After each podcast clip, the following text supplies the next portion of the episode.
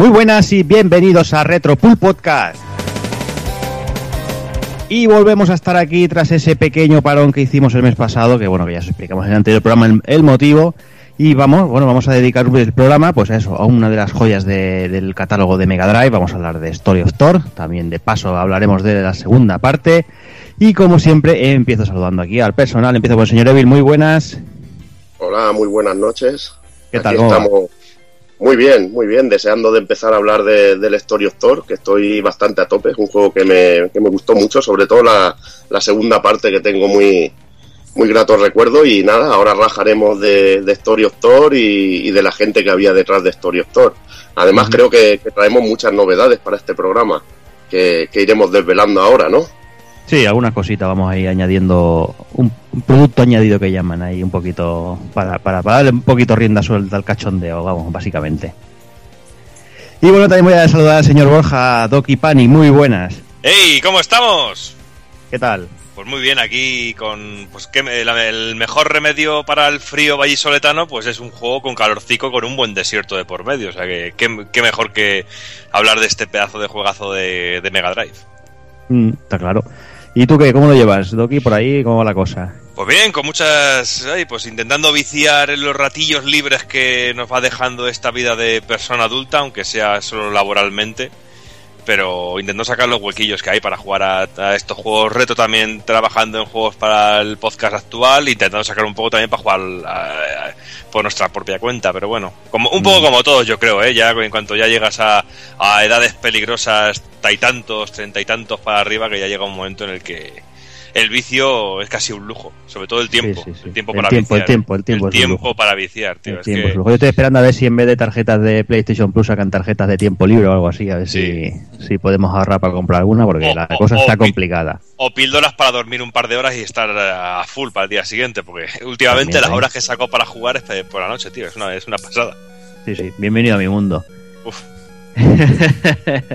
en fin, déjame que también salude al amigo Taco Kun, muy buenas. Muy buena gente, ¿cómo estamos? ¿Qué tal? Otro que se le acaba el tiempo también de, de viciar. Ya ves, con decirte que lo que más juego ahora es en el trabajo. Ya ves, casi En nada. en la hora de la comida, tío, me tiro ahí en un sofá y o a la Vita o a la, o a la 3DS, pero es que no, no tengo tiempo de tocar mucha más cosa. Pero tú, Juan, ten mucho cuidado que yo he visto que tienes a alguien que te vigila y muy de cerca ahí en el trabajo. ¿eh? Sí, sí, lo, que pasa es que ahora está de vacaciones, Messi. Ah, bueno, bueno. Tengo bueno. a un par más por allí. Y bueno, para los que les pille un poco de cosa rara, esto- estoy en una empresa en la que te puedes llevar a los perros al trabajo.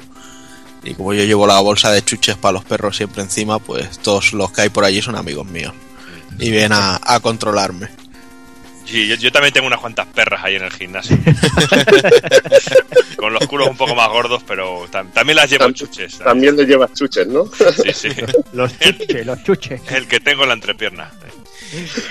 En fin, ya veo que aquí la gente viene fuerte hoy, va a ser un viernes muy largo y vamos, vamos a ir cortándoles aquí las alas porque si no se nos va. Venga, señores, vamos a por el programa. va.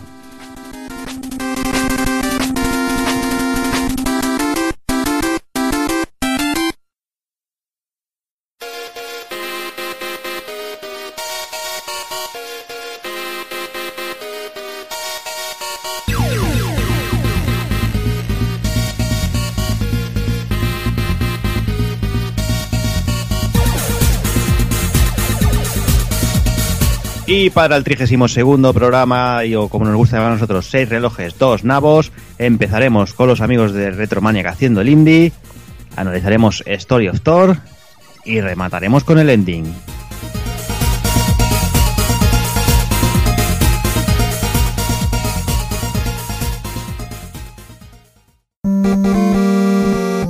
pulpofrito.com. Me gusta.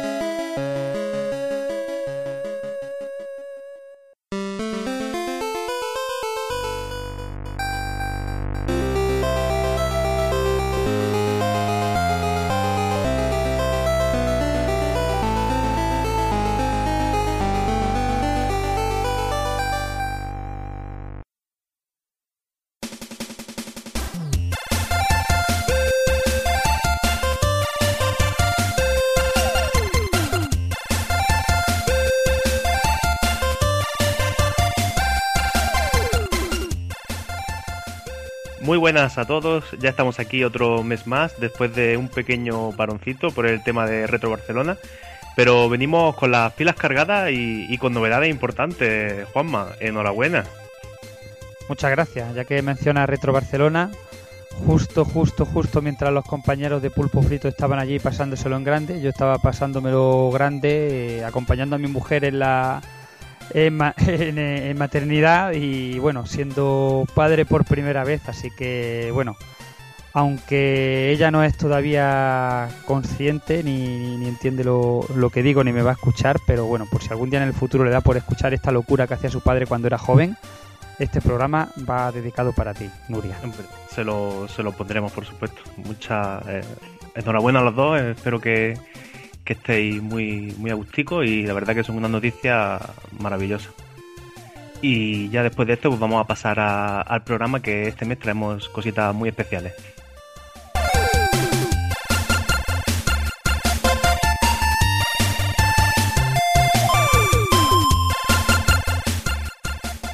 Hace unos días estuvimos charlando con David Colmenero, a quien ya quizá conozcáis de- del genial y reciente Justin and para, para Spectrum.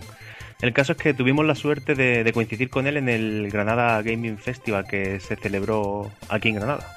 Y allí pues conocimos su, su nuevo proyecto, eh, Playgoto, que es un pequeño estudio independiente eh, de desarrollo de videojuegos formado por David Romero, Sergio Pericacho y el propio Colmenero.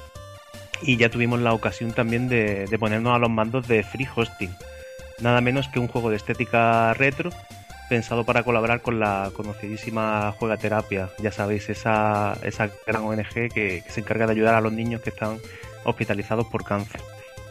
Free hosting, ojo, sin, sin la G al final, que es que eh, yo cuando lo escuché de primera ya iba a poner ahí el ING de toda la vida, pero no, es H-O-S-T-I-N, aunque bueno, en el resumen de contenido ya lo veréis claro, pero bueno, por si, si alguien lo está buscando. De todas formas, si lo buscas en el Google, te aparece una serie de imágenes que no tienen nada que ver, así que lo mejor para aquel que lo quiera buscar, porque, porque como decimos, viene para ayudar a, la ONG de Juegaterapia y a esto hay que echarle un ojo y hay que echarle una mano o las dos si hace falta. Lo que tenéis que poner es lo de Play Go To, Es la mejor manera de, de encontrar la web. La historia del juego nos sitúa en el momento en que dos pequeños robots, Austin y Justina, se encuentran prisioneros en el interior de una nave alienígena. La fortuna quiere que cuando esta pasa cerca de la Tierra, los héroes consiguen burlar los controles de seguridad y logran escapar en una pequeña lanzadera. Desgraciadamente son atacados y al entrar en la atmósfera terrestre la pequeña nave se rompe en varios trozos y los dos robots se separan, aterrizando en lugares diferentes. El objetivo, encontrar a Justina y recuperar los trozos del artefacto. El caso es que el proyecto nació por el interés de David Colmenero, también conocido como David Skywalker, eh, porque tenía mucho interés en colaborar con, con la ONG. En sus propias palabras comentó a Retromania que, bueno, que tenía una espinita clavada de no haber podido colaborar porque este muchacho estuvo trabajando un tiempo en Candor Graphics y bueno, pues esa espinita clavada se la quitó ahora con su, con su nuevo estudio con, con Playgoto, con este free hosting. El caso es que parte de lo que recaude el juego irá para colaborar con su fantástica labor con los niños. Eh, además que los usuarios decidirán también en la web oficial cuánto donan a, a Juegaterapia y en qué cantidad para cada cual, ¿no? Puedes seleccionar del importe que tú donas eh, la parte que va a Playgoto y la parte que va a Juegaterapia, que oye, pues es todo un, de- un detallazo. David añade que Free Hosting, por tanto, empezó siendo un pequeño banco de pruebas con gráficos de épocas pasadas, con el que experimentábamos en nuestros móviles, que al contar con la aprobación de Juegaterapia, pues hemos llenado de detalle y de extras, ¿no? Tal como, como lo decía él con sus propias palabras. La verdad es que yo en cuanto lo he visto he pensado en un Spectrum. Sí, Spectrum 8 bit NES eh, huele, huele a todo eso.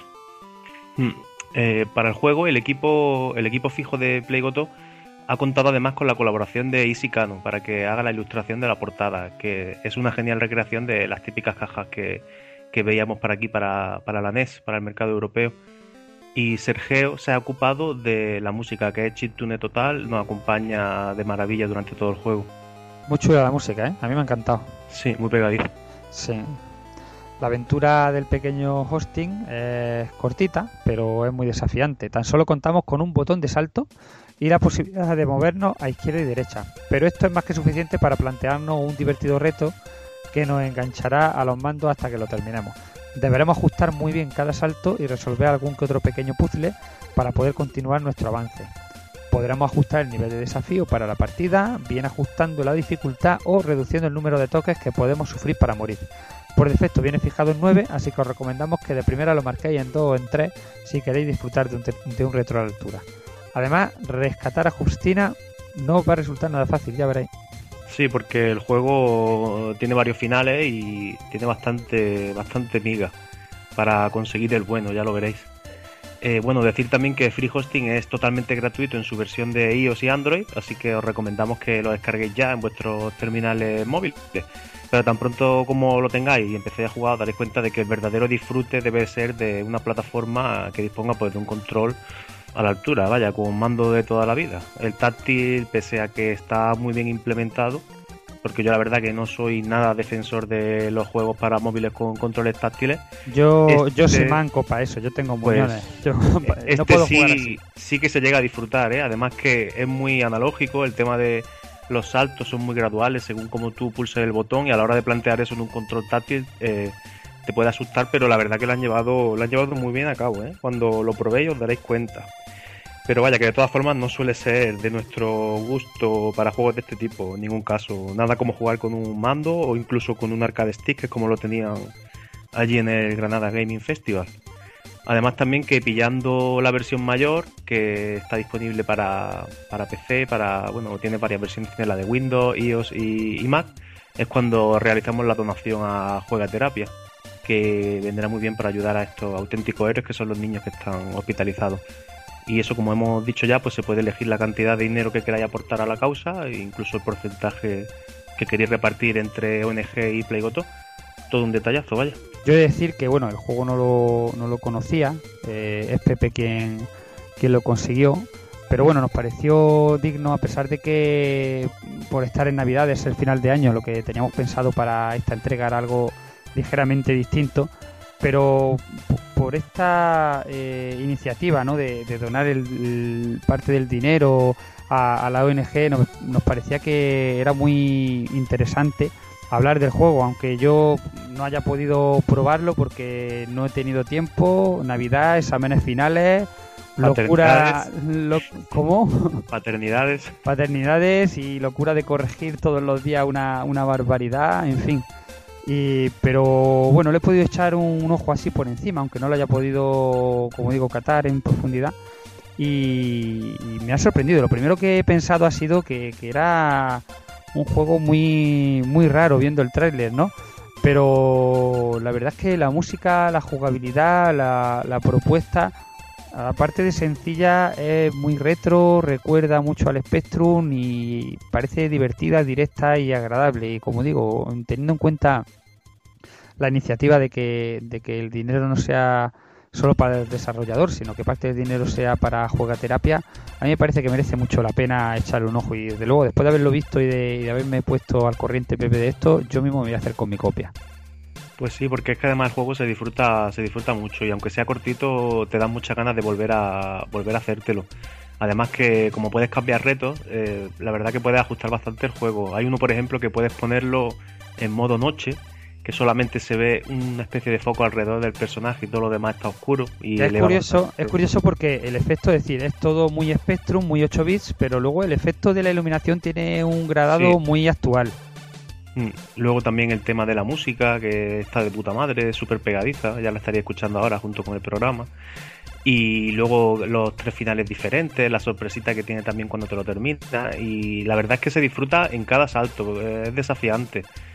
Mm, Está muy bien. Os aconsejo que hagáis con la versión portátil y luego que pilléis también la versión de sobremesa y, y así colaboramos todos un poquito. Y ojo también que no porque estemos en Navidad, ¿eh? que el resto del año hay que hacer también buenas acciones siempre.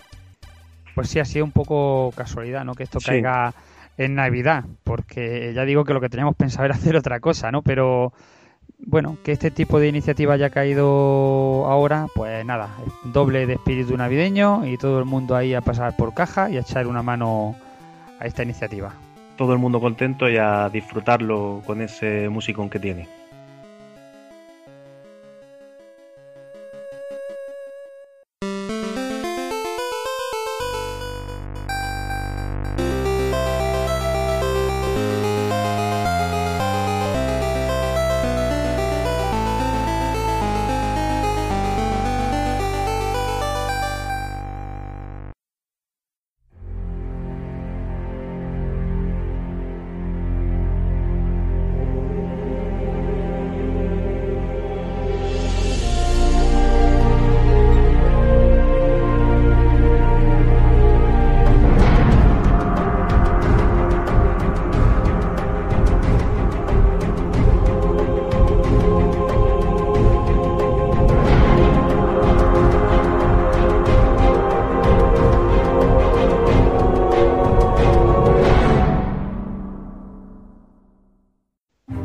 Y ahora se supone que tendríamos que comenzar la sección del Pateanos, pero bueno, ya dijimos que el programa iba a ser un poquito más eh, Diferente. propio para la, para la época, ¿no? Estamos a final de año y además la Navidad me pone nostálgico y me entran ganas de mirar un poquito atrás a todo lo que hemos hecho a lo largo del año y hacer un pequeño repasito, ¿no? De, también para los que se han unido a nosotros hace poco, de lo mejor e incluso, ¿por qué no?, de lo peor, ¿no?, de, de este año dentro del programa.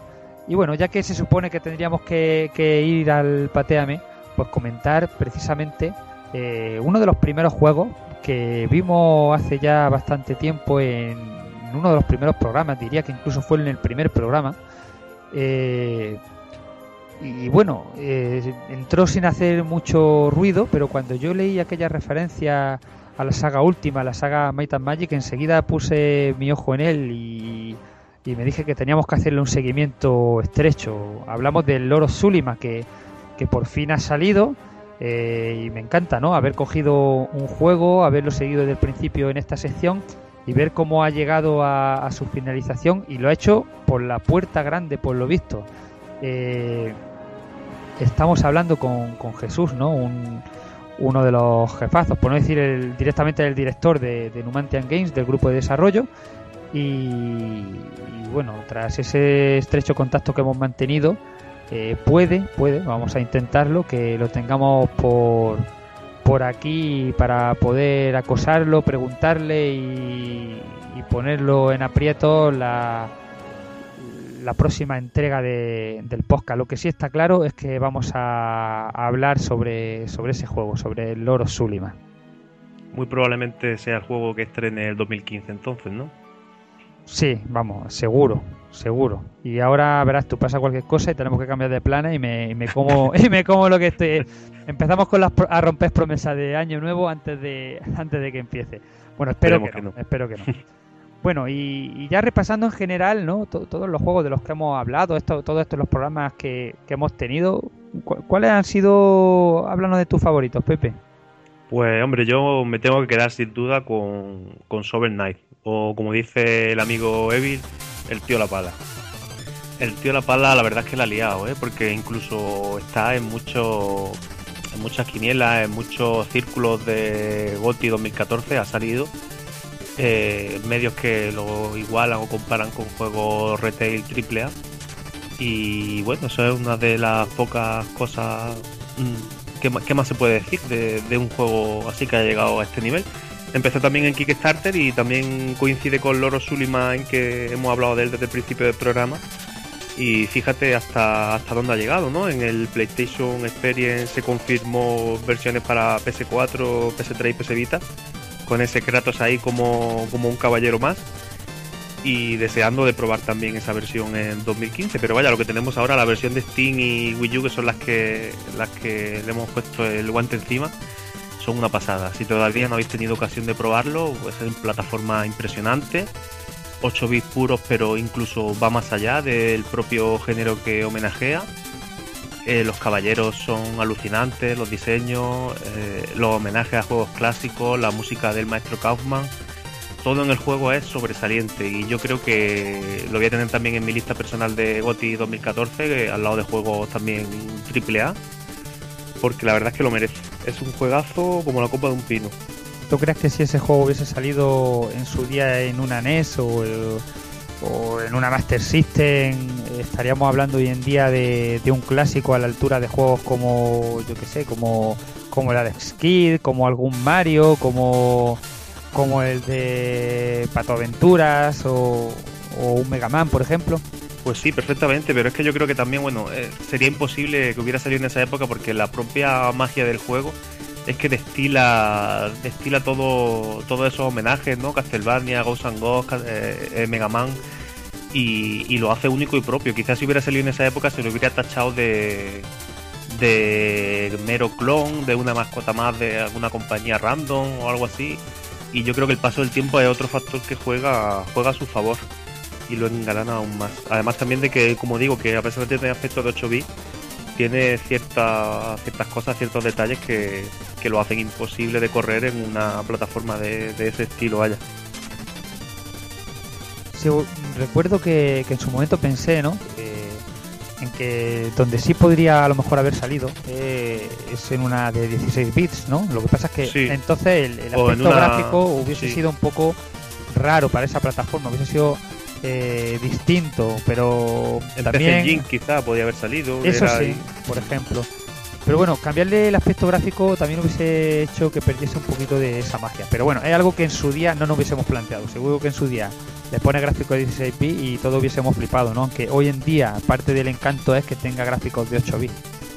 Sí, de hecho yo espero que para la secuela, si es que la hubiera, que los chicos de Judge eh, apuesten por apuesten por otra vez el estilo 8 bits, que se queden ahí porque lo han lo han dominado, vaya. Y bueno, y Juanma, ¿cuál es tu, tu juego favorito? ¿Con cuál te, te quedas de todos los que hemos tenido por aquí estos meses? A mí estas cosas me matan. O sea, yo me, me emociono cuando tengo que elegir. Yo voy a hacer un poco de, de trampilla, ¿vale? Me lo va a permitir porque ya que eh, realmente mm, nosotros empezamos eh, el año pasado y no hicimos un repaso porque era demasiado pronto, entonces lo que voy a hacer es directamente elegir un favorito de del año pasado y otro favorito de, de este. Me lo va a permitir porque, bueno, como, como somos solo dos, pues las votaciones van a salir de empate siempre.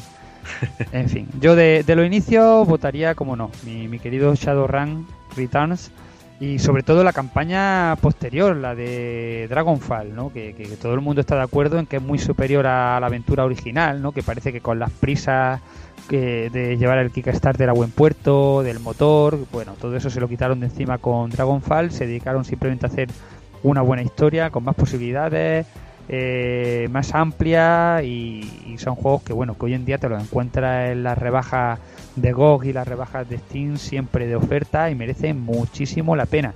Además, ya que hemos mencionado un poquito el tema del, del patea de, del oro Sulima, pues eh, muy atentos a Kickstarter porque parece ser que los chicos de Hardbrain Games van a hacer eh, algo, no se sabe qué, pero vamos, ya han dicho que Shadowrun volverá a Kickstarter. Ahí tienen algo entre manos, a saber qué es. O sea que será un nuevo Shadowrun, ¿no?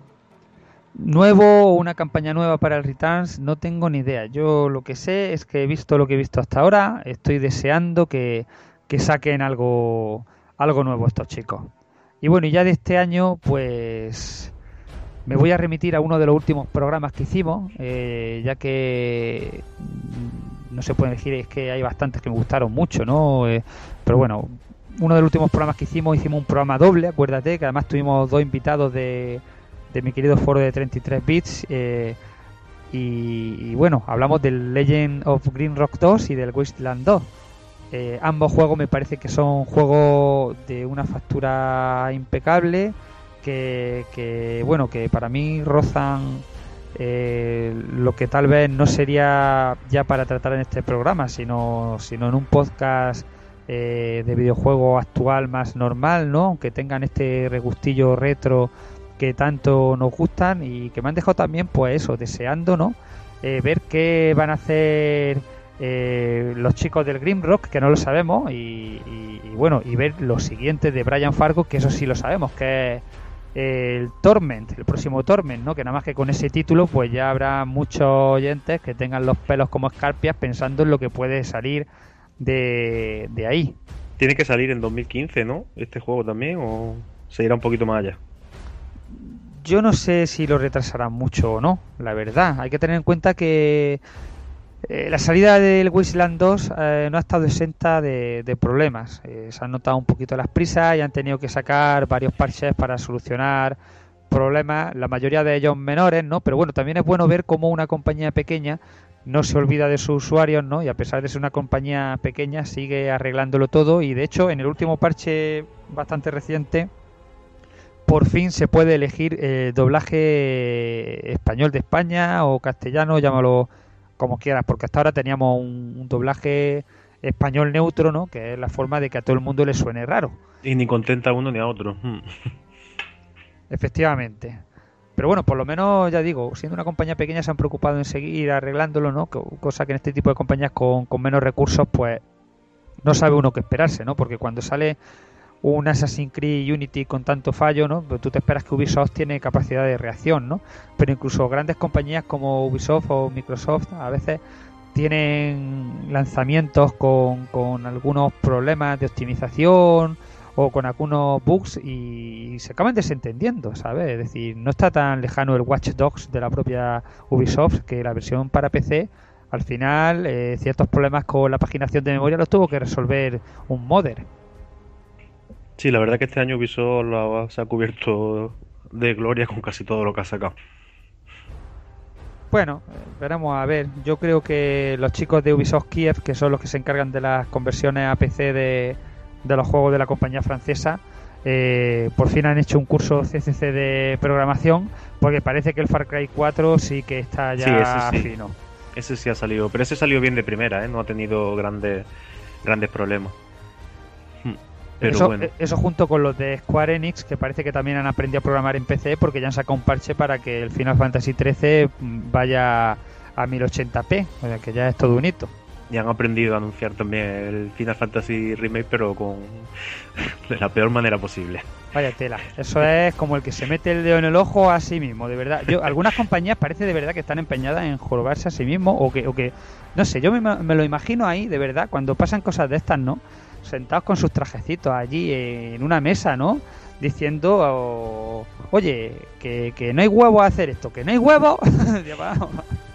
Pero bueno, vamos a volver un poco que nos desviamos y sí, al sí, final, vamos que se nos va la, se nos va la pinza. y co- como te has quedado al final con varios juegos, yo me voy a quedar también con, con alguno más así como de, de segundo plato. Eh, y también haciendo un poco de trampilla, porque bueno, eh, se trata de Ultionus, eh, A Tale of Petty Revenge, que lo tuvimos por aquí en enero. Pero claro, el juego salió a finales de 2014, a nosotros nos llegó y hicimos el programa a finales de enero, entraría para nosotros en 2014.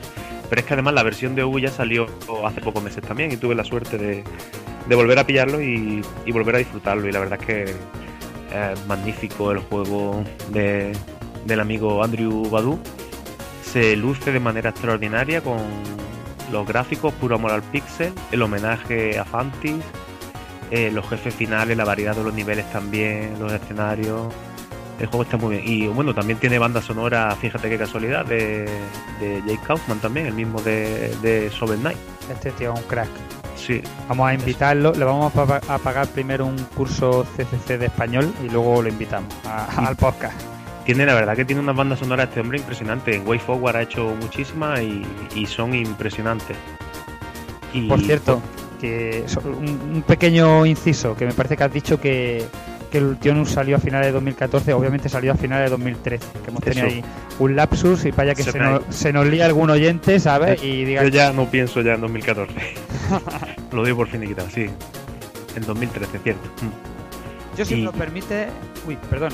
No, no, eso que me quedo soberanamente con él, que es un juegazo. Si no habéis tenido la ocasión de probarlo, pues lo tenéis, lo tenéis ahora también en Ouya para darle un tiento. Yo voy a hacer ya trampa del to porque no hay dos sin tres. y, y voy a decir otro que, que- que- que me dejó muy roto porque, vamos, el género ese me encanta y es el Astebred. Astebred, el shooter matamarciano genial japonés que cambiaba perspectiva en tiempo real, que tenía, que combinaba varios tipos de jugabilidad. A mí me encantó y un juego súper, hiper, mega rejugable. Es decir, que otro juego que debéis poner ahora para, para las ofertas de Navidad de Steam ahí en deseado, a ver si hay suerte y te lo ponen a un buen precio, porque es un juego que, que- que no te Merece, cansas. merece mucho la pena, sí. Y ya, y ya no hago más trampa, ya no digo más juegos favoritos, pero sí. Sí, porque al final han caído unos pocos, ¿eh? Pero te- yo, yo creo que sin embargo, si hablamos de, del peor, vamos a estar de acuerdo, ¿verdad? Sí, nos quedamos con uno o los dos, sin duda, ¿no? Y yo creo que lo podemos decir sin miedo a equivocarnos, Sí. que el peor juego del que hemos hablado, y siempre desde el cariño y, y el respeto, eh, el juego de Hitman para, para Open Board que tuvimos hace unos cuantos meses por aquí, ¿no? Sin a Juanma le embargo, encantó, vaya, a Juanma le em- encantó. Sin embargo, ha sido de las veces que hemos empezado con, con- con más ganas después de escuchar la, la intro, ¿eh? Porque vaya intro tenía. Nos pudieron las ganas, yo creo que se nos planteó la situación y tiró más la, la nostalgia que otra cosa, pero bueno. No, pero en este caso era un juego que cuando tocaba elegir, tú lo veías en imágenes estáticas y es que el juego eh, estéticamente era muy chulo. Es que la- las imágenes que veías tenía reflejo del hielo, eh, todo, al estar cogido todo de la serie, pues la verdad es que la calidad de los sprites eh, era muy buena, pero todo se jorobaba en cuanto te ponía a los mandos y empezaba aquello a moverse y te dabas cuenta de que, de que, de que no funcionaba. sí, la vale. verdad que le faltaba. Hemos de reconocer que, bueno, como ya sabéis, no estaba terminado, pero salvo que cambie muchísimo la cosa, que puede ser, y si cambia mucho la cosa, el día de mañana cuando esté terminado, lo volvemos a jugar y venimos aquí y lo decimos, ole, que lo han arreglado todo. El pero problema es una que pinta muy mala. se están centrando en hacer más contenido todavía. Ahora le han metido modo versus, que puedes cogerte también a los personajes de Thundercat y de otras series así de animación y, y están descuidando las cosas que estaban mal de primera en poder meter más y más contenido, que es lo que muchas veces se lleva en este tipo de, producciones con el motor open board. Pero bueno, también que en su defensa decir que gracias al juego también eh, nos metimos un poco más en este tema del open board y sirvió también para que descubriéramos cosas como como ese Final Fight 0 con los personajes de Final Fight un beaten up eh, de estilo Street Fighter Alpha o también el, el nuevo este de Golden Axe que, que han anunciado hace poco Golden Axe Genesis creo que se llama que es una especie de cuarta entrega no oficial que sigue la estética de, de los de Recreativa y Mega Drive y bueno esperemos volver a tener juegos de, este, de esta popular plataforma en el futuro también por aquí Yo a- al tema del Bits of Rage, del, del Open Board, ¿no? Como, como, lo comentas, eh, ya le di hace tiempo, ¿no? Porque, porque tiene motor para la GP32 y fue donde lo empecé yo a utilizar y también tiene para la Xbox y para la Dreamcast, si mal no recuerdo. Y tengo un montón de, de mods para él y algunos muy, muy, muy buenos. Hay muchísimo, muchísimo contenido, ¿eh? Mm. Y bueno, yo creo que con esto ya hemos dado un buen repasillo a lo que ha sido no solo este año, sino este año y los escasos meses Año y del medio. año anterior. Efectivamente, no llega a medio, ¿no? ¿Cuándo empezamos? Ya ni me acuerdo. Pues creo que a finales de agosto del 2013. Primero de agosto, bueno, pues casi sí. Sí, bueno, para el inicio del curso escolar. Más o menos. Y bueno, también hablar un poquito de lo que tenemos pensado, ¿no? Así a modo de, de coming soon eh, para, los próximos, para los próximos programas. Los jueguecillos que ya nos rondan en la cabeza, ¿no? Aunque sea solo por aventurar un poco para Sí. 2015. A ver si ahora vamos a hacer cosillas y, y luego nos vamos a. que ya sabes, llevamos Pero- retrasando algunos. Vamos, vamos a empezar comentando el eterno retrasado, lo, lo digo. Llevamos desde, desde creo que el primer programa queriendo hacer un programa de del maldita Castilla. Oye, que no hay manera, ¿eh? Estuvimos a punto este Halloween, pero al final por una cosa o por otra se nos escapó. Y yo creo que es un juego que por su ambientación merece, merece que lo dejemos para, para el año que viene y hacerlo bien, porque ya que el juego no es novedad precisamente, pues lo podemos guardar precisamente para esa- esas fechas que, pega bastante. Y quién sabe, lo mismo traemos otro de Loco Malito antes que, este, que esté más de actualidad. Este nuevo que está trabajando, Star Guardian creo que se llama. Tiene una pinta que no veas. Esperemos también que pueda ver la luz en 2015. También depende de cuándo salga. eh, yo le tengo unas ganas tremendas, tremendas, tremendas al nuevo juego de 1985 alternativo. No sé si le había echado un ojo. Antarex. mm. Antarex tiene una pintaza que, que, que pa' qué, vamos. Esto yo cada vez que, que escuche ya mencionar a 1985 alternativo, voy a estar muy atento de, de lo que venga detrás de eso, porque es que eh, van a más, van a más y, Sí. y este juego ya tiene una pinta entre el género de, que trata y, y vamos, y cómo parece que exprime la plataforma sobre la que corre, vamos, yo voy a estar ahí en la primera cola como si fuese un japonés esperando la salida de la Play 5 a ver si me, a ver si me llevo uno. Pues sí, y otro también que llevamos tiempo queriendo traer y ahora vamos a aprovechar que acaba de salir en plataforma HD, el Pier Solar de los amigos de Watermelon, que por cierto estoy esperando que llegue mi copia física de Mega Drive, que parece que por fin me llega el 15 de enero, o sea que aprovecharemos toda esta sucesión de, de- de cosas del juego y, y lo traeremos por aquí también. Y bueno, yo creo que ya nos hemos puesto bastante encima, ¿no, Juan? Bueno, Veremos lo- a ver si somos capaces de... Sí, lo, lo luego más traerlo. inmediato, lo más inmediato del Oro Zulima, que a ver a ver si, si podemos tener a Jesús de Numantian Games o algún compañero suyo por aquí.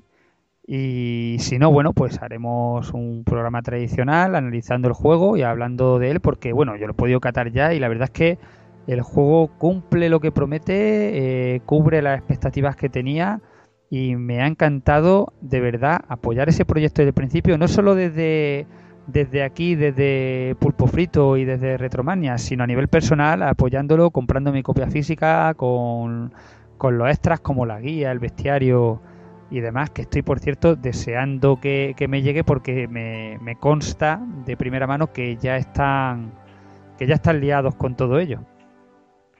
Pues pinta, pinta muy bien este 2015, ¿no? Pinta bien. A ver si nos toca la lotería y pinta mejor. Pues sí, queda un ratito a esta hora para que empiece la lotería. Queda un ratito, sí, queda un ratito. Por cierto, a todos nuestros oyentes, si alguno lleva un décimo, pues nada, mucha suerte y que si le toca, pues bueno, se acuerde de estos humildes podcasteros y nos manda aunque sea un jamoncillo. o una Retron 5 o algo de eso.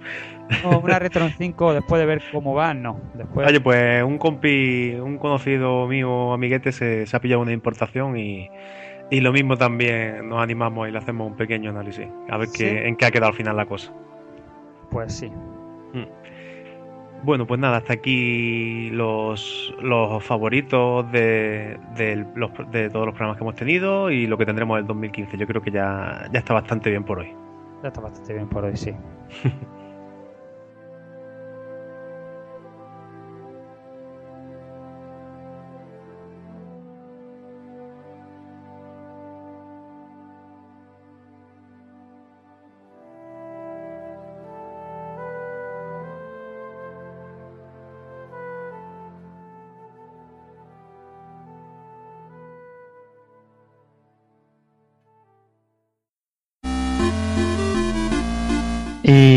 con esto y un bizcocho, hasta, mañana a las 8. Que esto ya saldrá publicado el, el 22, el 23, no sé, pero muy cerquita de Navidades ya, ¿eh? Así ha sido un programa muy especial. La, la paternidad de Juanma, luego nos hemos marcado aquí un recopilatorio pasado, presente y futuro de Haciendo el Indie, un poquito de Off Topic también. Vaya, no se puede pedir más. Pues no, simplemente nada, desearle a los oyentes una feliz Navidad y que, bueno, que Papá Noel les traiga muchos juegos indie, muchos juegos retro, bueno, y por qué no, muchos juegos actuales también. Y también que los reyes os traigan a todos un Shovel Knight, que han sacado por ahí un cartoncito así en plan tarjeta regalo para meter el codiguillo y regalárselo a la peña. Pues sí, bueno gente, un abrazo, nos vemos el año que viene. Nos vemos en 2015. Adiós, adiós.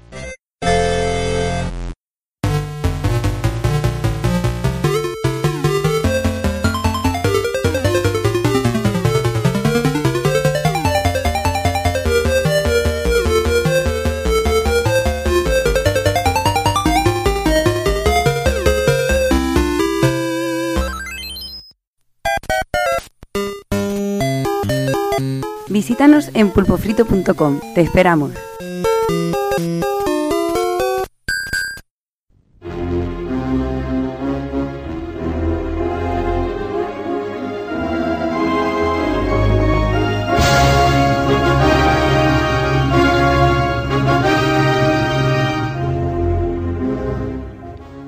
Un tiempo en que existían dos brazaletes, uno de oro, que pertenecía a Rehal, rey de los espíritus, capaz de invocar a estos y usarlos para hacer el bien, y Cabrito, señor del mal y portador del brazalete de plata.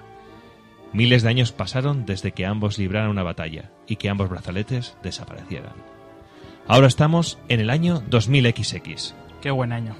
donde por casualidad un nuevo héroe descubre el brazalete de oro. Hostia, chacho, un brazalete de oro y qué pedazo de piedra que lleva incrustada. Lo voy a fundir y me lo voy a completar en el Rosenpal de Super Nintendo.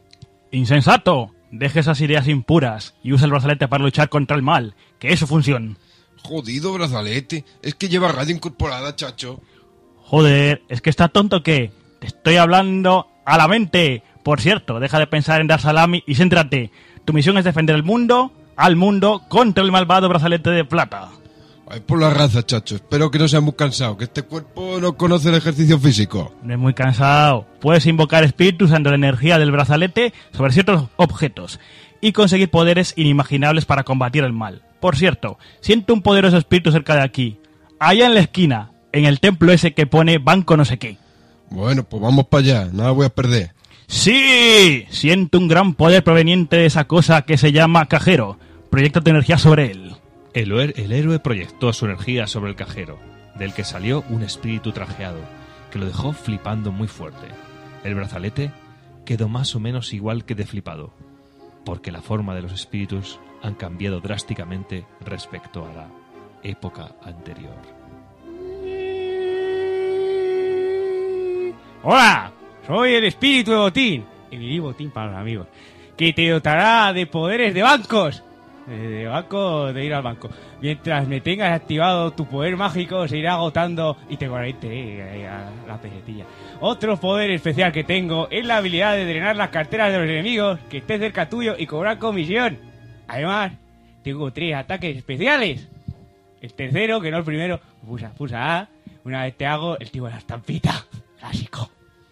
Os han dado dos veces. Dirás, te abriré una cuenta en Suiza. Y, y luego, por, por último, ya, ya, esto el recopetín. Cuando mantienes pulsado A durante un rato hasta que la barra de magia parpadee, desata un poder supremo. ¡El tío de las preferentes! Buah, ¡Qué chollazo! Me voy a forrar. Voy a ser un vivillo follador. ¿Pero vea. qué coño es esto? ¿Cómo vamos a acabar con el brazalete de plata con estos poderes? Hemos de reunir al resto de espíritus. Chacho, yo con esto me basto y me sobro. Con el poder de la pasta no hay cosa que, se me, que no pueda comprar. En cuanto vea el brazalete de plata, lo unto y se acabó el problema. ¡Qué métodos más impuros! ¿Pero qué se le va a hacer? Por cierto, en mis tiempos a esta tierra se la conocía como Oasis. ¿Cómo se llama ahora? Ahora, pues Marina 2, primo.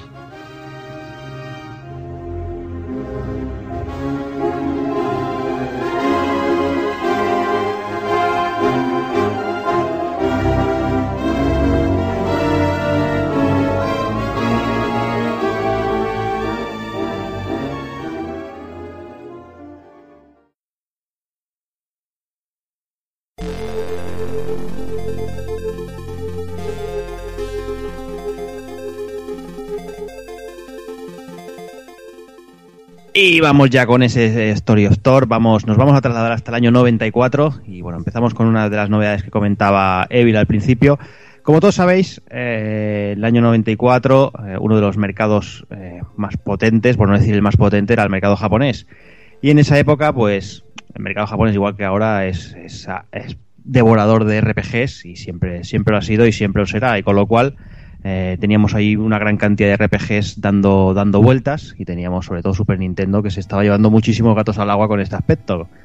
Y bueno, entonces pues nada, decidieron pues eso, traer un juego, un juego traducido al castellano por fin, eh, de, de las, de las pocas veces que se veían en los 16 bits, y ese era Story of Thor. Pero bueno, antes de, de, de liarnos Tampoco, con... tampoco es que tuviera mucho trabajo la traducción, ¿no? No, no, pero bueno, eh, puede pasar como pasó con el Secret of Evermore, que tampoco que fuera nada del otro mundo, por no decir que era un truñaco. Pero bueno, en aquella época la verdad es que había que dar las gracias casi a Dios por cuando teníamos un juego en nuestro idioma, porque era, era complicado de ver. Ya es. Y, y bueno, por mierda que fuera, pues yo creo que, que- que siempre sus 10 puntos de más tranquilamente la nota se llevaba, vamos, solo por, solo por venir traducidos. Y bueno, no sé, no sé, no sé si os acordáis cositas del año 94, el año 94. Evil, seguramente tú te acordarás, año, año 94, año de Mundial, año de Mundial de Estados Unidos. World Cup. Seguro que te acordarás esa nariz de Luis Enrique rota. Sí, Portasotti. Ahí. Ahí, ahí, qué, qué- qué- qué eliminación, qué hijos de puta. Momento, Y bueno- momento de rabia. Y Julio Salinas fallando un gol de cantadísimo. Salinas fallando como siempre, el cabrón, pero bueno. Sí. Mundial ganado por, por Brasil, como todos sabéis. Y bueno, y, y- y si hablamos de dolor, Evil, eh, tú y yo sufrimos un dolor muy doloroso, que seguramente tú lo, ha- todo lo has borrado de la mente. Pero, pero en el 94 fue esa gran final en Atenas. Uf, Esa, esa, esa, esa final de 4-0 Milan a Barcelona que nos dejó, nos Sí, dejó por los que además suelos. estuvimos, estuvimos en un bar con un madridista que nos tocó los cojones, pero cosa mala. Sí, sí. Bueno, Porque es lo estaba que el tocaba. cabrón hablando del Milán, que bien juega el Madrid, el hijo de puta. O sea, Sí, sí, sí, sí, totalmente, totalmente. Pero bueno, son cosas que pasan. ¿Qué le vamos a hacer? Son cosas que pasan. Bueno. Una vez se gana, otra vez se pierde. Y en esta época aquí fue el, el principio del fin de- del Dream Team. ¿Estamos en el Pool Podcast o me he equivocado de día? Te has equivocado, te has equivocado. Tú duérmete que yo, que yo te despierto dentro de un rato. recuerdos viejunos. Recuerdos viejunos, recuerdos del 94. No, muchas cositas pasaban en el 94. Eh, si vamos, por ejemplo, al cine, Doki, eh, se, se estrenaban cositas como, como la lista de Slinder, se estrenaban cositas como El Cuervo, El Rey León, La Máscara, Forrest Gump, Pulp Fiction, eh, una buena, Menudo una buena cosecha. Y sobre todo películas que quedarán siempre para, para un montón de leyenda- leyendas urbanas y mitificaciones como el tema del cuervo con, con Brandon Lee, todas las historias, toda la gente, las cosas que van comentando de la película, de que se le mataron durante el rodaje y todo eso, pues bueno, una película que, que para mí ahora eh, ha cambiado mucho porque ahora después de verla que se avecina y yo veo al cuervo y veo al, al señor concejal, no puedo evitarlo. Ese es el problema que tengo, claro, macho, es que tú, claro, y le oyes y dices, coño, pero estoy viendo a, a Enrique Pastor. A Más mí, que- lo que me, a mí sabes con qué me pasa con Toy Story, tío. Cuando oigo a Buzz no puedo, no puedo evitarlo, tío. Cuando lo veo con el crío es que no puedo evitarlo, eh, escucharlo, escuchar a Enrique Pastor, vamos. Es que, es que es increíble, pero bueno, una película que, que si la ves con el doblaje sin doblar, sin doblar directamente original, es una película que tampoco ha envejecido nada mal, que está muy bien. Y no sé, otra, también del, del palo a otras películas que hizo también Brandon Lee, como Rapid Fire, que también me gustaba mucho. No sé, Mm. una carrera muy corta, pero bueno. Ahí quedó, una muerte también extraña, también como la del padre. No sé, ahí está un poco la leyenda de, de la familia Lee, un poquito que siempre muriendo y dejando un legado un poquito extraño. Y luego lo de el, el binomio ese Forrest Gump y el Rey León, que tuvieron estrenos muy parejos, creo que fueron casi una, sem- una semana de- detrás de la otra. Y vaya dos peliculones también. Una que realmente, sobre todo Forrest Gump, que es un repaso por toda la historia de la moda. Es de esas películas. Yo cuando estudié historia de la moda en la, en la carrera, es de esas películas que nos ponían siempre porque hace un repaso brutal. Eh, Ujú. tan- Además, un trabajo titánico de documentación, por decirlo de alguna manera, y de meter al personaje en, en- en puntos ahí álgidos de la historia, de, de la humanidad, por, por decirlo de alguna Sí. manera. Y gran homenaje que le hizo Ben Stiller años después en Tropic Thunder, en los trailers que hubo de la película con Jack el Simple, que a mí me pareció simplemente brutal. a mí me pareció increíble.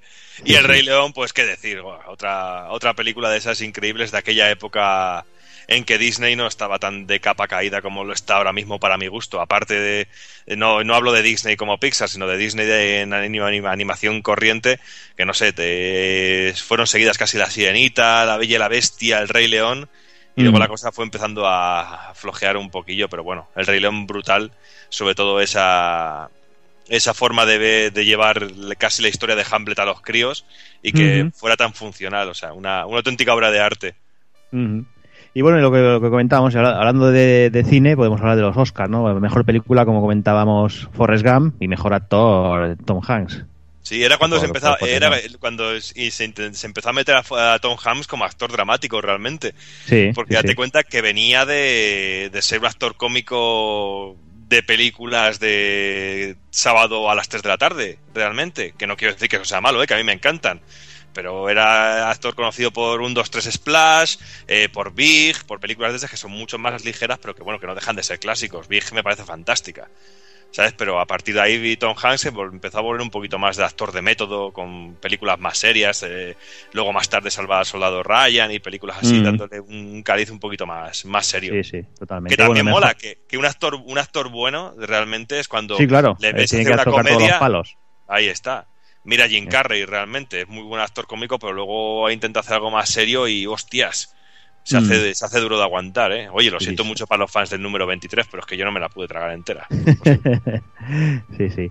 Y bueno, y mejor, le damos la cosa, mejor actriz Jessica Lange por Blue Sky y es el año de, de, de la victoria de Belle Époque, de, de Trueba, ¿no? Con, con, con- llevándose el Oscar. Sí, es un poco. eh, ahí empezó el perro flautismo maravilloso del cine español. Yo que sigo diciendo que a mí el cine español perdió toda la identidad eh, con los vingueros. Ahí los vingueros, ese tipo de Eso películas. sí que te merece un Oscar, me cago en todo. ¿A que sí? Pues fíjate, una película. Oye, ahí yo aprendí que era un sexador de pollos. Menuda injusticia. Ahí está.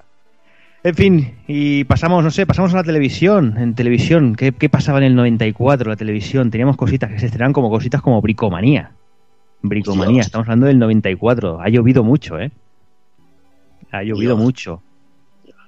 Ha llovido mucho, Evil. Es que estamos, somos viejos, Evil. Es que la cosa, la cosa es así. eh, es un programa que odio a muerte, tío. Mi padre me lo pone ahí cada vez que voy a casa y lo está viendo. Digo, tío, pero si has trabajado toda la vida y sabes más que ese pollo, tío. ¿Qué haces viendo eso, nen? Sí, sí, pero solo por ver ese banco de herramientas que tiene el tío ahí montado ya... Eso sí, es, el tío tiene de todo. Ahí no falta de nada. Mira, yo siempre, lo di- yo siempre lo digo porque mi padre me matará por esto, porque mi padre escucha el programa. Pero mi padre es un cero a la izquierda para las cosas estas de carpintería y estas cosas. Y si yo tengo el recuerdo del tío de, de cabrearse como un negro, romperlo todo y decir, es que claro, es que este tío tiene todos los materiales, yo no tengo herramientas.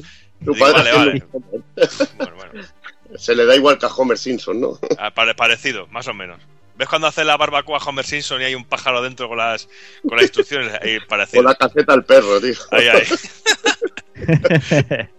y bueno, cositas, más cositas que se estrenaban. Se estrenaban en Antena 3, se estrenaban Los Simpson, alucinante. Uf. O sea, y, y ahí siguen haciendo 23 capítulos diarios todavía. Ahí está, pero oye, yo recuerdo de ver Los Simpson En, antes, tele- en la 2, en televisión En española, Sí, a las sí, 11 sí. de la noche. después Sí, de sí. chicas de hoy en día. Eh, Pero yo lo vi en cine, los son la por primera vez, la verdad. Así, ¿eh? Sí, sí, los dieron en cine antes de, de darlos en, en la tele. Mm. Los dieron como cortos en cine. Y más cositas, más cositas, como por ejemplo la serie Cops de animación, seguro que os acordaréis. Sí. O, los, o los Power Rangers se estrenaban en Telecinco. Lancero. Sí, exacto. Esa era, era muy grande esa intro, ¿eh? Joder, Era era, muy muy, grande. muy grande. Era muy grande. Y no sé, Takokun, ¿qué, qué te acuerdas tú de 94? Va. buah, pues del 94, por ejemplo, mira, en cómics, en cómics teníamos eh, a nuestros queridos mutantes de la Patrulla X, que se formaba en, concreto la nueva serie de Generación X, que siguió en activo durante unos 80 números o así, fue un señor pelotazo en ese año que bueno todavía no había eventos muy bestias pero estaban ya preparándose para el para el Hero Reborn este que fue el, el renacimiento y fracaso a la vez de, de Marvel. Y bueno más allá de esto eh, teníamos también una saga muy chula de, de Alpha, Alpha Flight por ejemplo que sabemos que a nuestro querido Kafka le gustan mucho. Será que se, se siente identificado con Pac o algo así y luego, bueno, teniendo, teníamos, por ejemplo, entrando ya en terrenos más de ojos rasgados, eh, estábamos en el anime, lo estaba petando la visión de Scaflowne, que supuso una pedazo de revolución también por aquí en, en lo que a vender VHS se refiere. Y si no me acuerdo, era nuestro amigo Taka, ¿no? Con Dynamic eh, SD o algo así. Sí, la trajo era de los diseños del Nobuteru Yuki este. ¿no? Exacto, que también era diseñador del Chrono Cross. Muy acertado, por cierto. Y luego, bueno, teníamos dos pedazos de mangas de samurai que nacieron ese año eh, en temáticas un poco diferentes. En el, en el género del seinen teníamos uno que, eh, si no ha acabado este año, acaba ya, que es la espada del inmortal, que tiene un estilo de dibujo impresionante, a lápiz así, en plan, como si fuera todo, no sé, súper... eh, Es genial. La historia, la verdad, los tengo por aquí todavía, pero no, no me puse con, con los últimos tomos, pero de momento estaba muy chulo. Y luego teníamos el mitiquísimo Rurouni Kenshin, el Samurai X que veíamos por el Canal Plus por aquí. Empezó también en el 94. Y aquí sí que Grande, grande. esto esto sí que fue un hito en, en el mundo del manga anime en España también.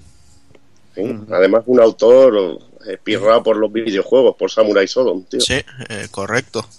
Y además eh, supuso también el, el primer manga, si no me equivoco, quizá junto con Noritaka, que, que Glenat Francia publicó en, en España, empezando a ser el sello editorial que, que luego fue y que hace poco se arruinó. O sea, y Loki. bueno, y creo que ya está. Sí, Ah, bueno, no- yo, yo, yo quería añadir una, una cosita que luego también. Antes, cuando hemos hablado un poquito de cine, nos hemos dejado una cosa que, que es la vuelta a las grandes pantallas de John Travolta con Pulp Fiction.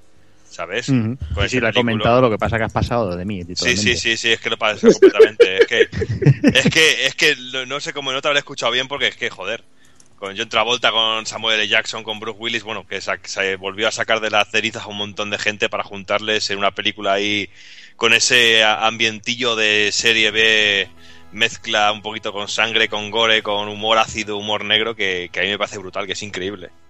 Al igual Mm. que Stargate, que también me gustaba mucho, que luego la serie no la he visto, pero bueno, a mí en aquella época, la peli en la que salía Carl Russell me gustaba, y Stargate Pero también me. Stargate es suprema, tío. Una Mm. peli suprema. Y bueno, y si vamos al tema musical, como bueno, en esa época todavía se vendían discos y todas esas cosas, y bueno, los, lo- los grupos estaban ahí a tope, y teníamos muchas cositas, teníamos cositas, el disco de la araña de Barricada, teníamos a Black Sabbath con el Cross Purposes, a Blur con el Park Life, no sé, tenemos muchísimas cosas, tenemos Camilo Sexto, que tanto le gusta a Doki, con Amor ¡Hombre! sin Vértigo, tenemos a Cannibal Corpse con The Bleeding, no sé, Dream Theater con Awake, muchas cosas, Inflame, también sacaba disco Lunan Strain, teníamos el MTV Unplugged de Nirvana, un ratito antes de pegarse, de volarse la chola, ¿y qué más? ¿Qué más? También tenemos a, el- a Green Day con Doki. también. Tenemos disco también por ahí, también el disco, por cierto, Far Beyond Driven de Pantera, discazo también total. Yo es que yo mi debilidad por Pantera no puedo no puedo no puedo ocultarla. Y ojo, ojo, ojo, que también llegaría a, nuestros, a nuestras orejas Laura Pausini con La Soledad. O sea que ese fue un discazo. Tú ríete, pero yo recuerdo ir con mi Donkey Kong Country y escuchando este disco en el coche con mis padres, que a mí me encantaba. Tú eres muy chungo, tío. Yo es que, yo es que he ido tirando, yo he ido, yo he ido tirando para mi, para, para mi, para mi lado, ¿no? Para lo que más me, me, me motiva, ¿no? Pero es que tú uf, me acabas de hundir en la vida, ¿eh? en la Tengo, miseria, tío. tengo una infancia muy triste, ¿eh? Muy, muy dura, más diría, diría yo, diría yo que muy dura. Y robando Game Gears, escuchando a Laura Pausini, si es que no puede, no puede, Doc, no puede ser la cosa. Y bueno, para finalizar la música, eh, Taco Kun, se- o sea, en el 94 se creaban grupos como Rammstein, como Muse y como Garbage, o sea que, Mm, sí, que somos, ya- so- somos muy viejos, ¿eh? Sí, no, yo creo que me vais a crucificar y mucha gente lo hará por este comentario, pero yo creo que la música se salvó en el 94 cuando Kurt Cobain se pegó ese tiro. no soporto el grunge, no soporto Nirvana. Y de hecho creo que lo único bueno que hizo este grupo fue tener aquí al amigo de los Foo Fighters, pirarse de Nirvana y montar su grupo, el Dave Grohl, que a este sí que le tengo algo de aprecio. Así que bueno, para mí eso fue el, hito más importante del 94. Bueno, no, a, mí, sí que me gustan, la verdad es que, sí que me gustan. Tampoco soy fan absoluto, pero sí que tienen canciones que me gustan. Quitando quizás las más, las más conocidas, hay canciones que sí que, que sí que me van. Pero bueno, como no es el tema, no estamos aquí hablando de música, vamos a hablar de videojuegos. Y Doki, vamos a empezar a hablar un poquito de las revistas en un año. Un año que salían cositas como el 32X, el Multimega, PlayStation. Un año con muy cargado de, chicha, la, la cosa estaba a tope. Sí, un año, sobre todo en el que, como hemos comentado antes cuando estábamos preparando el programa, un año en el que estaban conviviendo tres generaciones de consolas, ¿eh? Que ahí queda Ujú. eso, ¿eh? Tres generaciones de consolas con portátiles, con consolas de sobremesa. Estábamos hablando de que estaban Game Boy, estaban la NES, estaba Super Nintendo, estaba PlayStation ya por ahí. Es que es increíble cómo convivían Una, las tres una puta consolas. ruina. Una, Una puta, puta ruina. Si te gustaba todo. Si te gustaba todo, una puta ruina. Bueno, oye, yo en aquella época, como no me lo podía permitir, me tenía que joder y aguantar. ¿Sabes? Y con lo que, te- con lo que ibas teniendo. Y luego, aparte, la- los recreativos, que también estaban ahí en todo su auge. O sea, que, que estaba, que, estaba de puta madre. Y bueno, a nivel de revistas, pues aquí hablando un poquito sobre todo de las revistas de entre marzo y abril, que es cuando salió a la venta este Story of. Sobre todo, lo que se destaca mucho es lo que hemos comentado al principio, es el lanzamiento de The Illusion of Time, un RPG totalmente en castellano. En una época en la que eh, lo de que estaba en castellano te lo ponían en bien en grande en las cajas de los juegos. De hecho, Porque te hacían la caja más grande para poder ponértelo más en grande, lo dijo Ahí puta, está. porque vaya cajoplón que tenía el Illusion of Time. Por supuesto. ¿Sabes? Y luego aparte los análisis, pues lo que decíamos, que es que era un más, más dos, tres puntos porque estaba en castellano.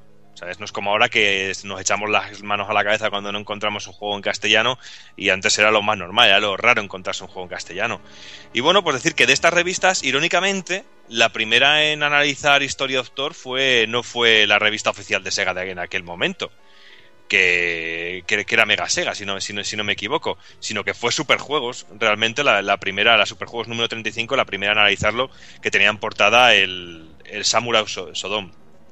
O sea que eso, eso me parece curioso que no fuera la propia revista oficial de Sega la que analizara el juego. También hay que decir que en aquella época pues que no llegaba las, no, no había copias antes para la prensa, prensa y todo eso. Si las había, las había de una manera muy muy limitada. No es como ahora mismo que cualquier hijo de vecino tiene el juego mm, semanas antes para poder eh, analizarlo. Y bueno, pues para empezar un poquito así, pues con la hobby consolas en la que se hablaba de, de esta historia de autor, era la hobby consolas número 43, que teníamos a Illusion of Time en portada, una portada preciosa que tenía toda la portada del juego. Y bueno, en portada tenemos eh, juegos, se nos habla, se nos anuncia sobre todo juegos como Deme Park, eh, Unirally, Sequest y Tetris y Doctor Mario. ¿Sabes? Precioso el Unirally, precioso Unirally. el Unirally. Y el Sequest, eh, que estoy viendo ahí la anotación que tiene, una nota de 87 para el Sequest. Sí. Oye, hay que decirlo que era una serie que, que estaba muy de moda en su momento. No, la serie, la serie, la serie no estaba nada mal. Yo la veía, además me hacía, me hacía su gracia. Incluso salía Mark Hamill en algún capítulo, tío. Sí. Muy cachondo, tío. Y Era muy delfín que hablaba, o sea que... Sí, era muy Spielberg esto y, y estaba ¿Lleva, bien. lleva- ¿Llevaba láseres el delfín o no? Sí. Pues no sé, seguramente. Sí, porque había, había un capítulo en el cual también mataba a uno de los enemigos por debajo del agua y toda esa mierda, o sea que era una Qué pasada. grande, qué grande. Y el protagonista era un actorcillo de estos, un chico rubito ahí que era muy guapete, que era también un pretencioso a estos, a ser un idol, una star idol de estas, que también fue el protagonista de la historia interminable 2, que al final yo creo que... El prota, el capitán, que era el Roy Seider, tío, que era el de, el de Tiburón, el del Sí. Trueno Azul, tío, que es grande, tío. Gran actor, tío. Hola. Pues bueno, como hay al Unirally, pues aquí lo, luego un poquito más adelante con Analiza le dan un 93. Es un juegazo, eh, es de esos juegos que los pones ahora en Super y sigue sorprendiendo, porque es muy bonito de ver y es muy rápido y a dobles tiene sus O sea, es muy dinámico. Se Sí. lo pasan muy bien con ese juego. Sí, además el, el juego en sí es muy tonto, porque es que no tiene, no tiene nada, pero es que pero es que yo creo que ese es el encanto ¿no? del, de- del juego. Ahí empecé a hacer cabra y la verdad es que, que es divertido. Sí, yo me recuerdo, yo recuerdo alguna Nintendo Acción que te enseñaba los mapas enteros del circuito. Era, era muy cachondo, o sea que no te, te- te lo dejaban todo libre para la imaginación. Y luego también a Tetris y Doctor Mario, que aquí los analizan por separado los juegos, aunque van dentro de un mismo cartucho, y al Tetris le dan un 93 y al Doctor Mario le dan un 94. Hay que Eso darse. es fanatismo nintendero. Ahí está.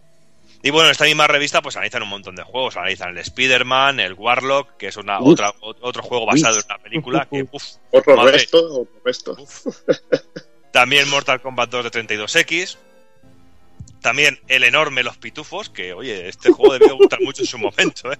Ahí está. Stargate. Stargate, Stargate, que tenía así un rollo de juego muy ah, también como el Demolition Man, también así. Sí, eran, de- eran todos de Probe o Esculture Software, eran los Sí. juegos estos, como el Batman, el Batman Begins este creo, y bueno, no me acuerdo, uno de los Batman que era también así, que eran horrorosos, tío. Sí, Un tenía horror. así unas mecánicas a lo Blackthorn, también así, ese estilo de juego, sí. Vamos, lo que está No. claro es que el número 43 de Hobby Consola era para marcar, pero para marcar en fuego, que ardiera, Por porque supuesto, madre, madre mía. mía. También teníamos eh, el Asterix, también tenemos el, el Mentiras Arriesgadas, el juego de la película de... hablando, de, hablando de restos, tío.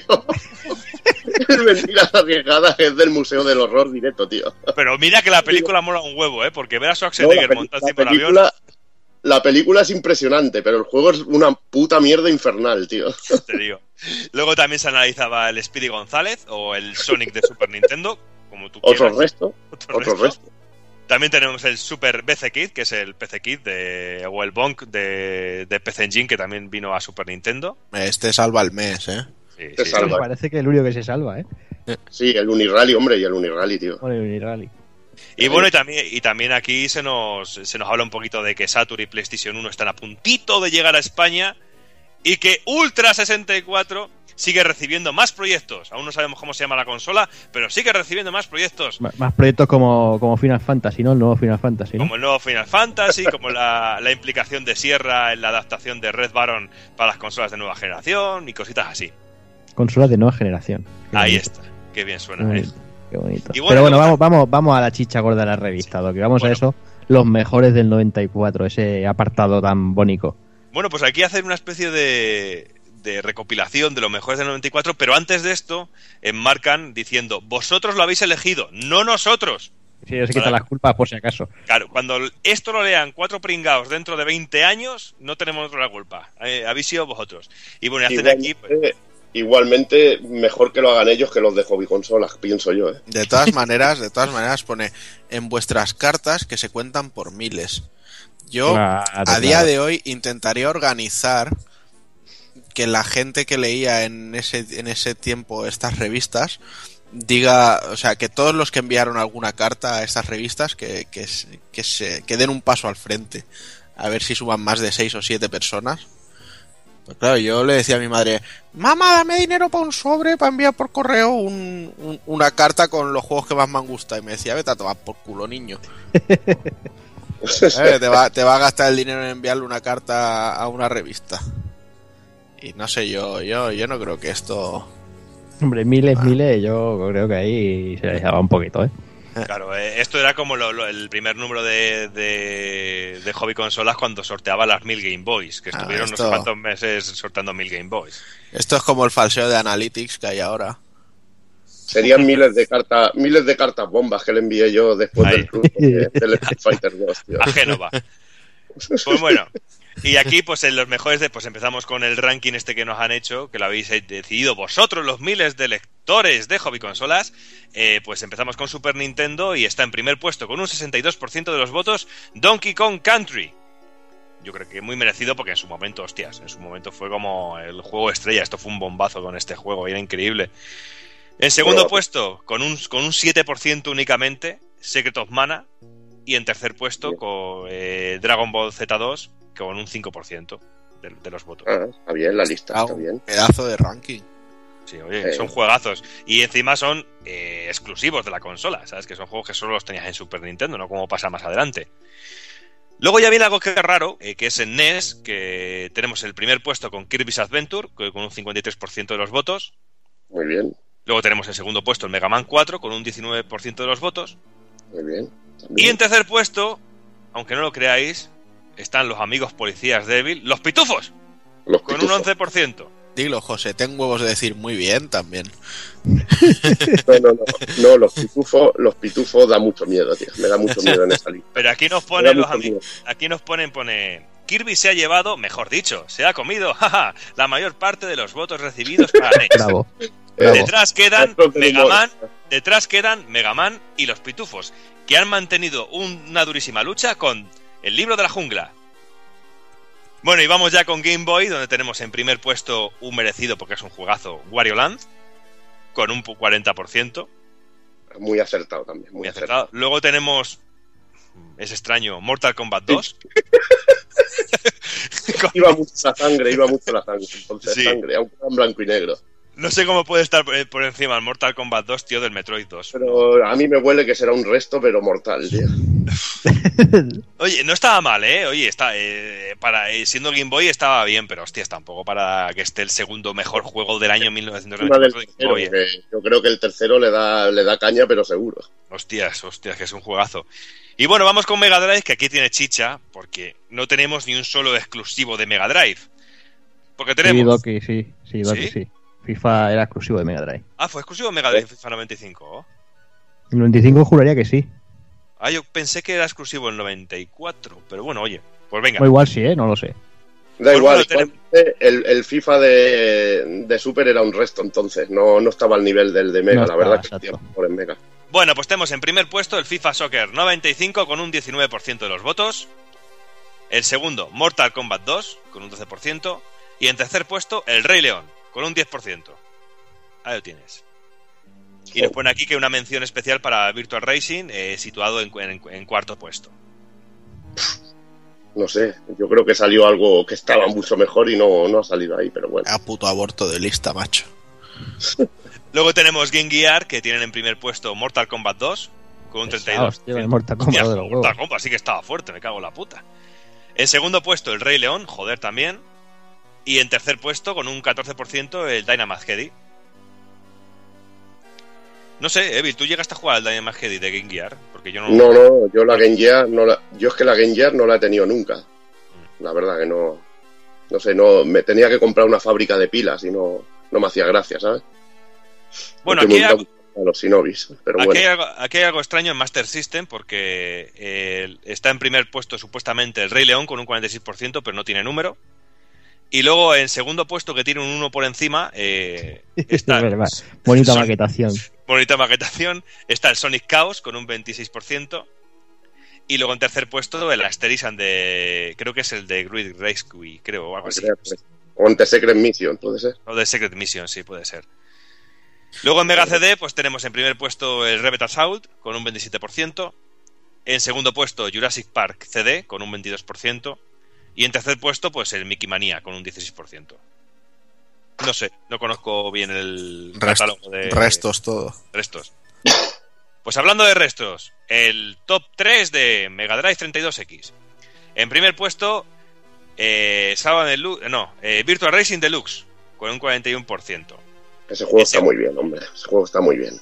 En segundo puesto, el Doom con un 40%. Ahí pisando los talones, ¿eh? Ahí muy justito, ¿eh? Y en tercer puesto, el Star Wars de, de arcade con un 17%. Fija, fijaros que en, en el resto de juegos era en plan entre los tres eh, máximos pues se llevaban un 80% de los votos y tal. 98. Pero es que aquí eh, entre los tres primeros se llevan el 98% de los votos, o sea, es que es que no había juegos, coño. Era una cosa horrible. Si es que hasta Neo Geo tenía más juegos.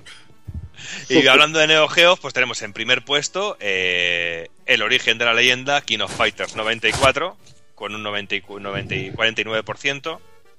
Es un 94 al revés, curiosamente. Ahí está, fíjate, hostia. bonito. Que- Que no está ni bien escrito porque el juego es de King of Fighters. Pero bueno, aquí lo ponían del, el, el rey del luchador, así en singular. Porque era uno Sí, solo. sí, sí. Parece una castellanización de SNK propiamente. En segundo puesto, Fatal Fury Special, con un 19%. Y en tercer puesto, el Super Side Kit 2, con 12%. Con 12%. Aquí Y ahora vamos- que, los, que los recreativos hicieron mucho daño. Hicieron mucho daño porque Super Saiyan X2 puede ser de los juegos de Neo Geo que más dinero han recaudado, vamos, para la empresa, vamos.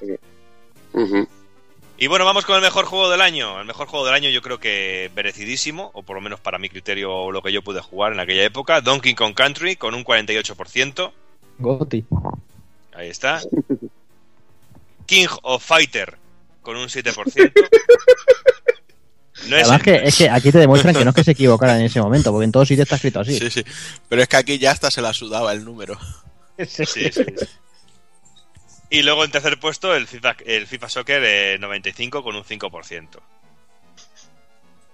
Y bueno, luego ya para terminar tiene la mejor consola que está en primer puesto Super Nintendo con un 37%. Esto era impepinable. Eh, en, en segundo puesto Mega Drive con un 15%. Y en tercer puesto pues no podría ser otra que la magna e increíble para este momento Ultra 64. Con un El 14%. proyecto para el Incre- increíble, sobre todo porque no existía. Por eso, a eso me refiero, O sea, increíble. aquí la, los votantes tuvieron una, una visión de futuro, o sea, fue Sí, sí, impresionante. Todos hicieron un viaje Sí. ahí. El futuro, el futuro era una niebla y no lo sabían. Era. El futuro era Silent Hill. No, no, lo que, lo que me parece me parece brutal eso, ¿no? O sea, mejor consola, pero es que si leéis la letra pequeña, pone en cuarto lugar quedó Mega Drive 32X con un 10%, pero vamos a ver, pero ¿quién coño ha votado esto, por favor? ya ves. Lo, lo raro es que no salga entre paréntesis eh, gracias a Nintendo por la pasta que nos ha dado por poner que Ultra 64 es la mejor consola. Es que es brutal, brutal. Ay, bueno. Y bueno, y luego también de la revista, por destacar que la sección que a mí me gustaba mucho de Virgin Japan, pues que hablaban de Fantasy Star 4, The End of the Millennium. Que no sé, ¿tú, Evil, llega- que conoces este juego bien? Ahí estaba el, el Jen y su teléfono rojo, ¿no? Sí, también otra ahí. sección. Sí, sí, sí.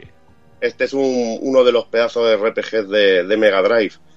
Que este, por desgracia, llegó en inglés, pero que, que salió PAL y, y muy recomendable, porque está de la hostia. Y sobre todo, si luego lo encadenas con Fantasy Star Online y ves los detallitos que hay de este juego, como enemigos que te salen en el juego, y ítems y todo, y magias y todo esto, pues lo hacen genial. Además que tenía unas intros rollete así, anime, rollete MSX, como las tenía el MSX y esto que eran muy chulas.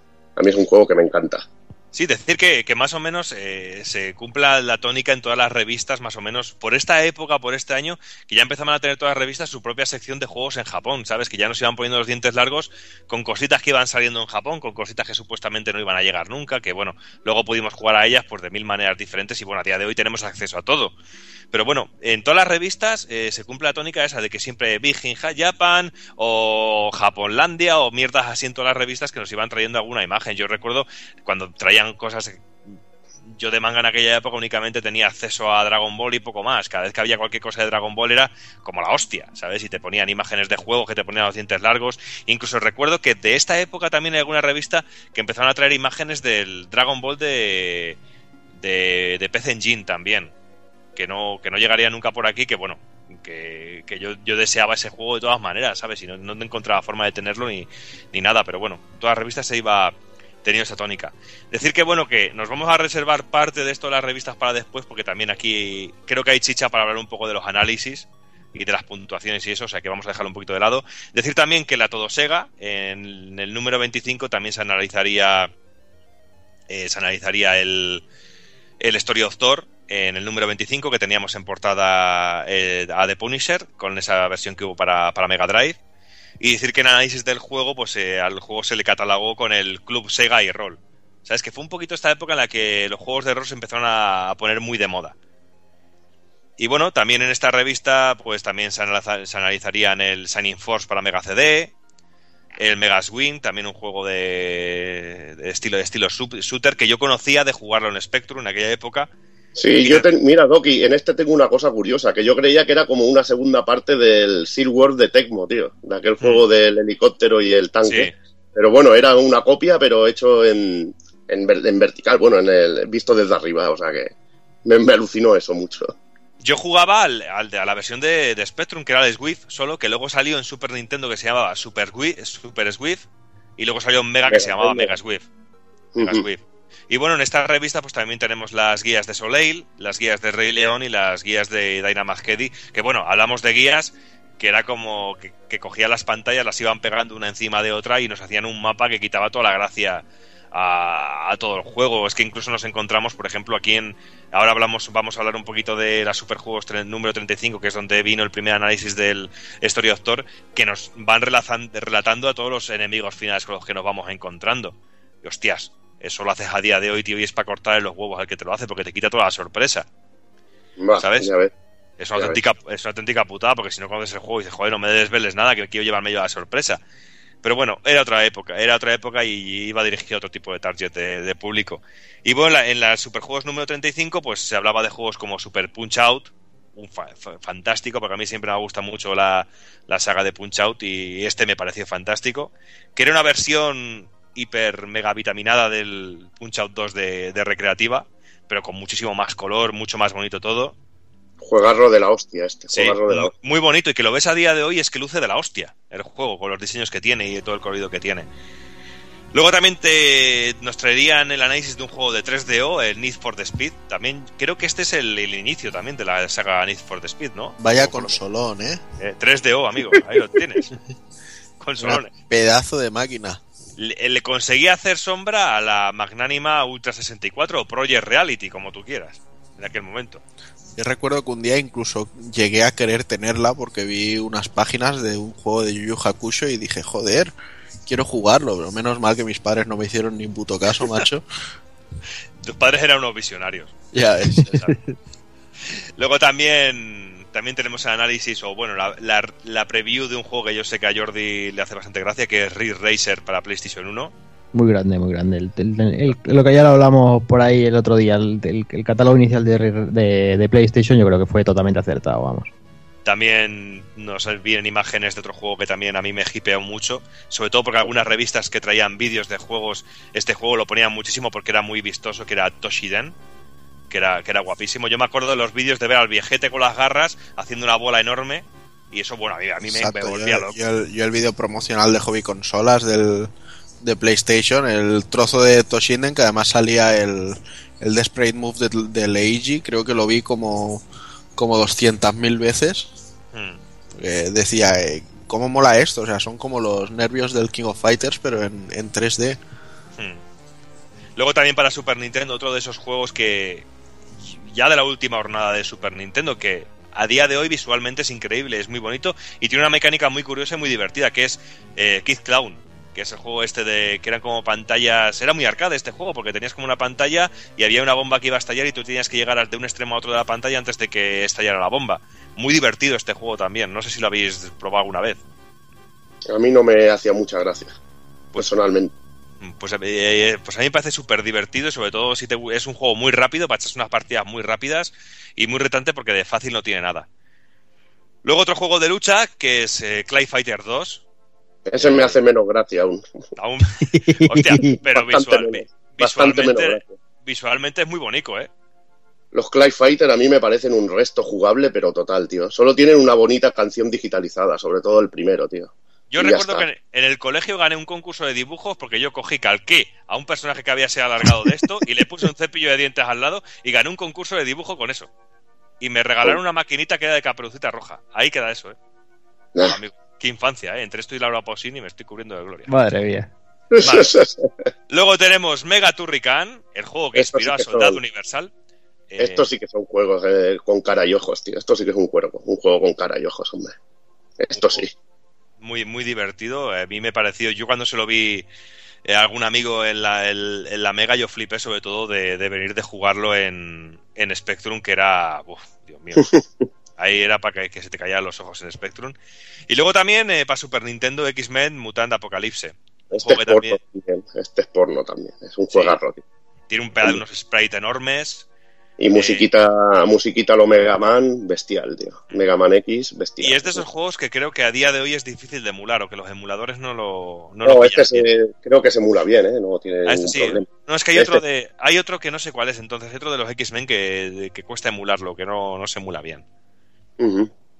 Pero bueno, pues más o menos este es el repasito. Como hemos dicho, tenemos aquí también un poquito que hablan un poco de las puntuaciones de cada una de las revistas, pero yo creo que es mejor guardarnos esta artillería un poquito para el final del análisis del juego. Pero bueno, como habéis visto, es un poquito el repaso que, se da a la época en la que estaba el juego, este marzo, abril más o menos, en las que se fue lanzando el juego, en el cual estaba muy de moda lo de RPG en castellano, se anunciaba como RPG en castellano y el mundo del RPG estaba pues en auge. Es que yo creo que empezó un poquito aquí el germen a que la gente le empezara a tirar un poquito más este, este tipo, tipo de juego que antes quizá estaba un poco más destinado a un público más minoritario. No sé, ahora está bastante más de moda, gusta más, pero en aquel momento yo creo que el género de moda era el plataformas, no había consola que no tuviera sus plataformas. Hoy salía un juego de cualquier personaje de televisión o de dibujos animados, se hacía un plataforma y se tomaba por culo. Y no sé, a partir de aquí, date cuenta que en aquel- es como lo que ha dicho Juanan, los pedazos estos de, de cajotes que salían. Iba a decir pajotes, macho, ¿en qué estaré pensando? Los cajotes. Bueno, lo, puedes, lo puedes decir así también, porque Sí, eran porque, pajotes. porque yo me acuerdo de llegar al corte inglés y ver ese pedazo de caja así azul de Illusion of Time y era increíble, pero es que luego también salió la caja enorme de Secret of Evermore, también salió de. De Ranigma, ¿no? De- Y de Super no. Metroid. de Terra- no, Terranigma no, no, no. no, no. ¿No? De no. Super Metroid, sí. De Super Metroid, sí, pero aquí no fue, fue la versión UK. La ¿no? versión UK, creo. La versión UK.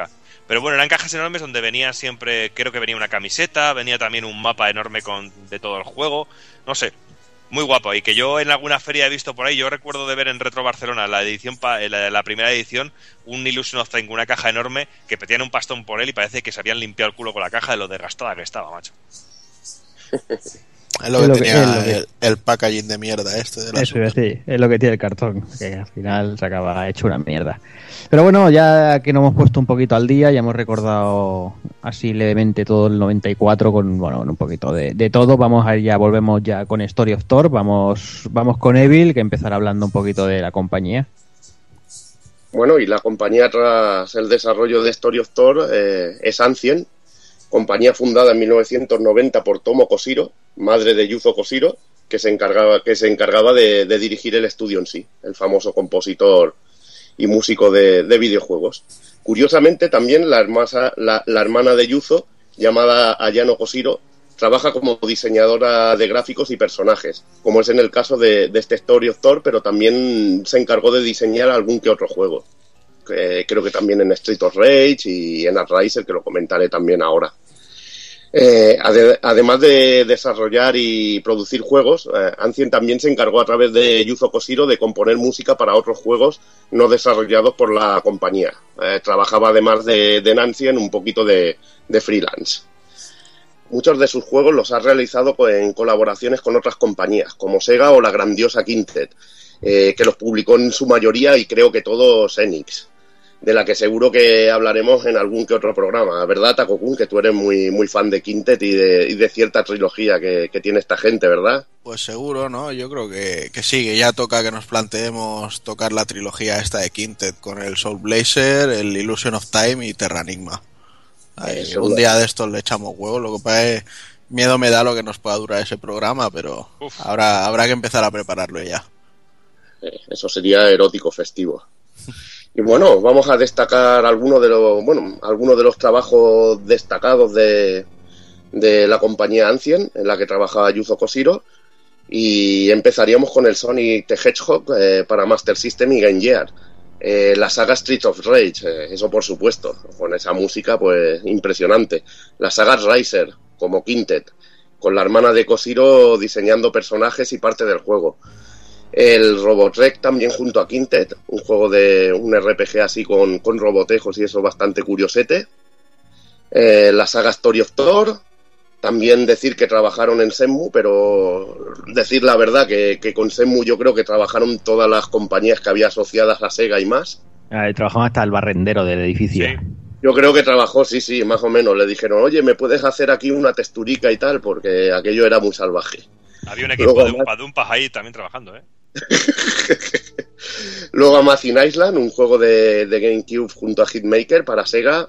Luego los juegos de Hitman Reborn en Play 2 y PSP. Y luego la saga Protect Me Night, publicado por ellos mismos, que tenemos en la primera parte en los juegos indies de Xbox y acaba de salir para la Nintendo eShop de 3DS. eh, la segunda parte en Japón, un juego de, de estrategia así que tipo Tower Defense que está muy bien con unos sprites muy muy chulos y muy recomendable. Ojalá llegue aquí esta segunda entrega. Y nada, entramos ya en el juego en sí. Vamos a hablar un poquito de la historia. Hablamos de lo que comentaba, de una acción RPG que, que es de agradecer que, que el protagonista no tenga, no tenga amnesia. Con lo cual, bueno, pues nada, la historia transcurre en el reino de Asis, un lugar muy plácido que entierra un antiguo secreto en su interior. A siglos atrás, los Rejal y Agito disputan una terrible guerra que tiene el reino sumido en el caos.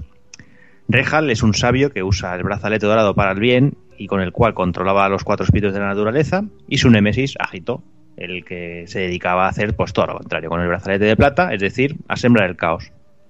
Esta guerra lo lleva a la destrucción total, y cuando ambos mueren, los habitantes de Oasis deciden esconder los brazaletes para evitar que bueno, todo lo ocurrido vuelva a volver a, repetirse.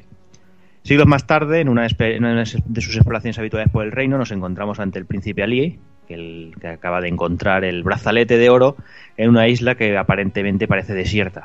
Tras ponerse el brazalete, inmediatamente se le alerta de la existencia de un segundo brazalete de plata y del peligro que correrá el reino si no es capaz de reunir de nuevo los cuatro espíritus de la naturaleza. Ah, coño, que aquí. es, es el reino de Oasis. Yo creía que el, el reino de Thor. Ah, amigo. Pues nada, eh, ya después de este momento teníamos la pedazo de intro impactante del juego, que yo creo que fue una de las cosas más recordadas, y quizá también la escena final, que se veía muy chula. Y ya pues nos queda, no nos queda más remedio que empezar a, pre- a presentar los personajes que tenemos, que como decíamos no son muchos, tampoco son eh, muy profundos, eh, ni siquiera el protagonista, pero bueno, eh, es lo que hay, ¿no? Es lo que tiene Pero que bueno. sea... Eh, dime. Me- pero bueno, al menos no tiene amnesia, tío. Que eso Sí, es- ya, ya es un punto a su favor, sí. Pero bueno, es que como tuviera amnesia con lo poco que tiene que recordar, ya el pobre. Pero bueno, en cualquier caso, eh, como decía, eh, no os toméis, si alguno todavía no ha jugado este juego, que sería una cosa que tendrían que solucionar rápidamente. Eh, considerad que es un juego de acción con toques RPG. Pero bueno, en cualquier caso, como decía, nuestro protagonista es Ali, es el principito del reino y, Y al contrario de la gran mayoría de RPGs o juegos que catalogamos como tal, pues no, no sabemos mucha cosa sobre él. No tiene una historia, un pasado, etcétera, etcétera.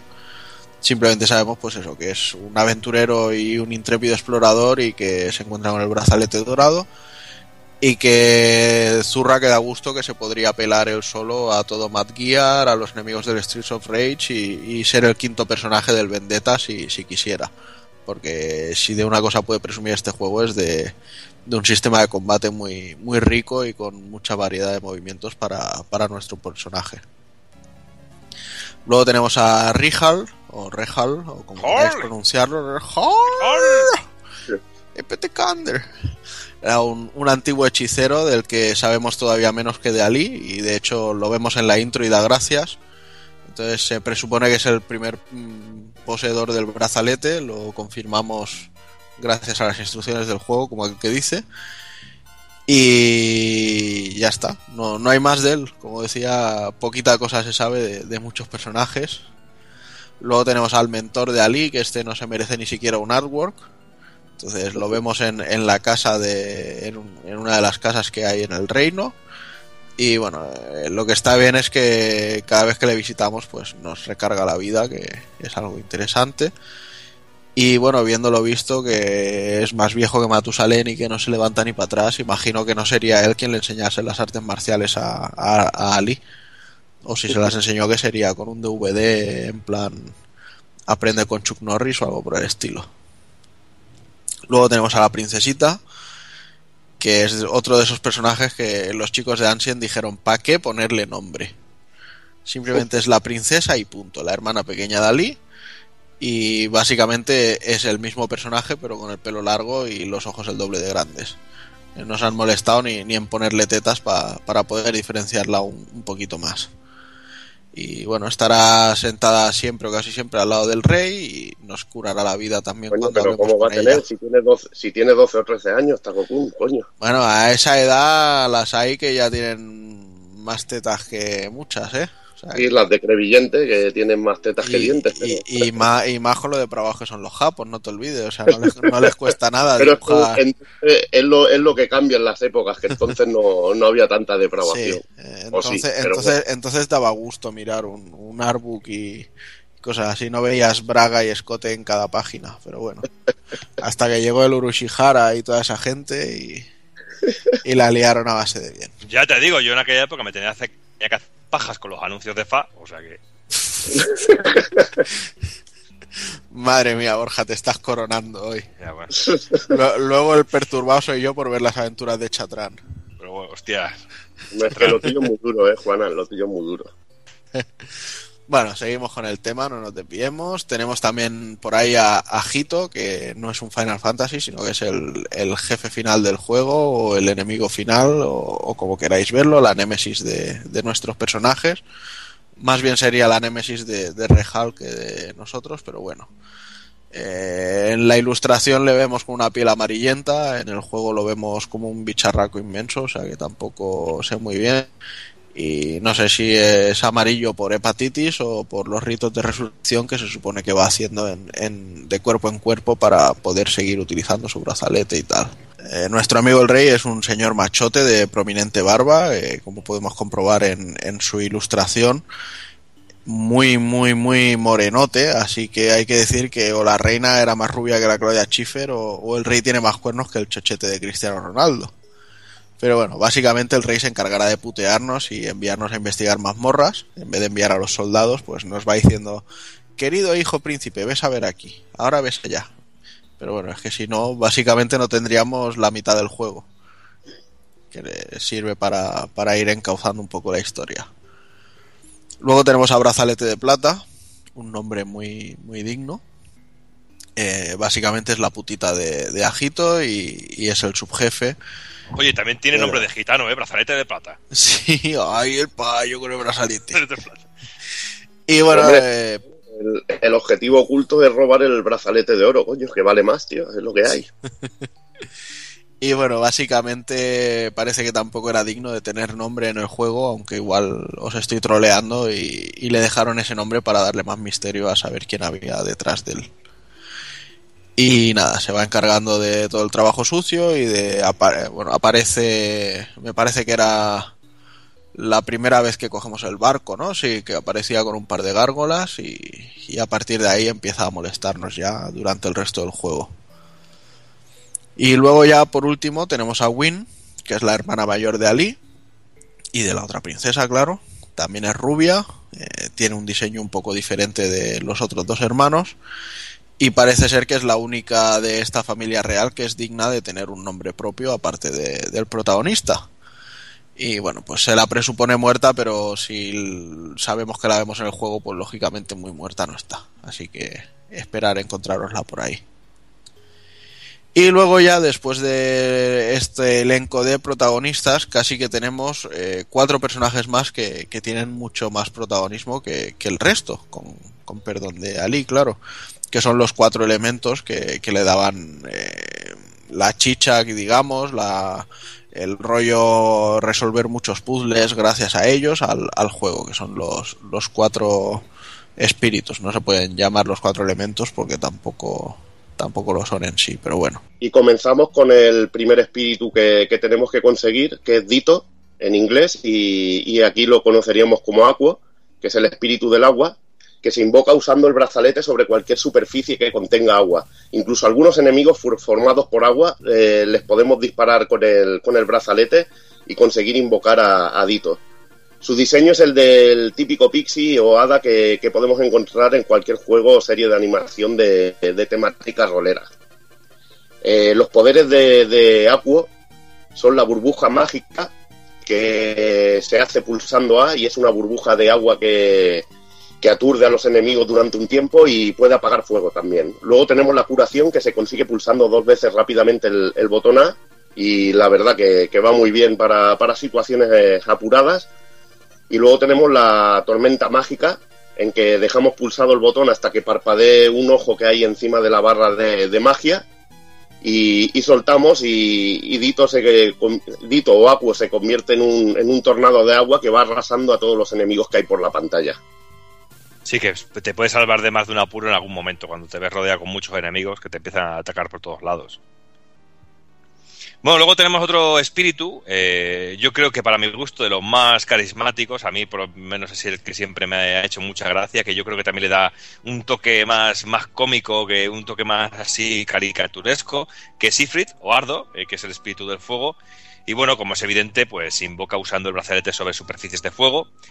Eh, es un, un espíritu que, que es sobre todo de ataque, capaz de carbonizar zombies eh, en uno de sus poderosos ataques y su diseño pues está claramente inspirado en el genio de la película de Disney Aladdin, pero en vez de ser de color azul es de, de color amarillo.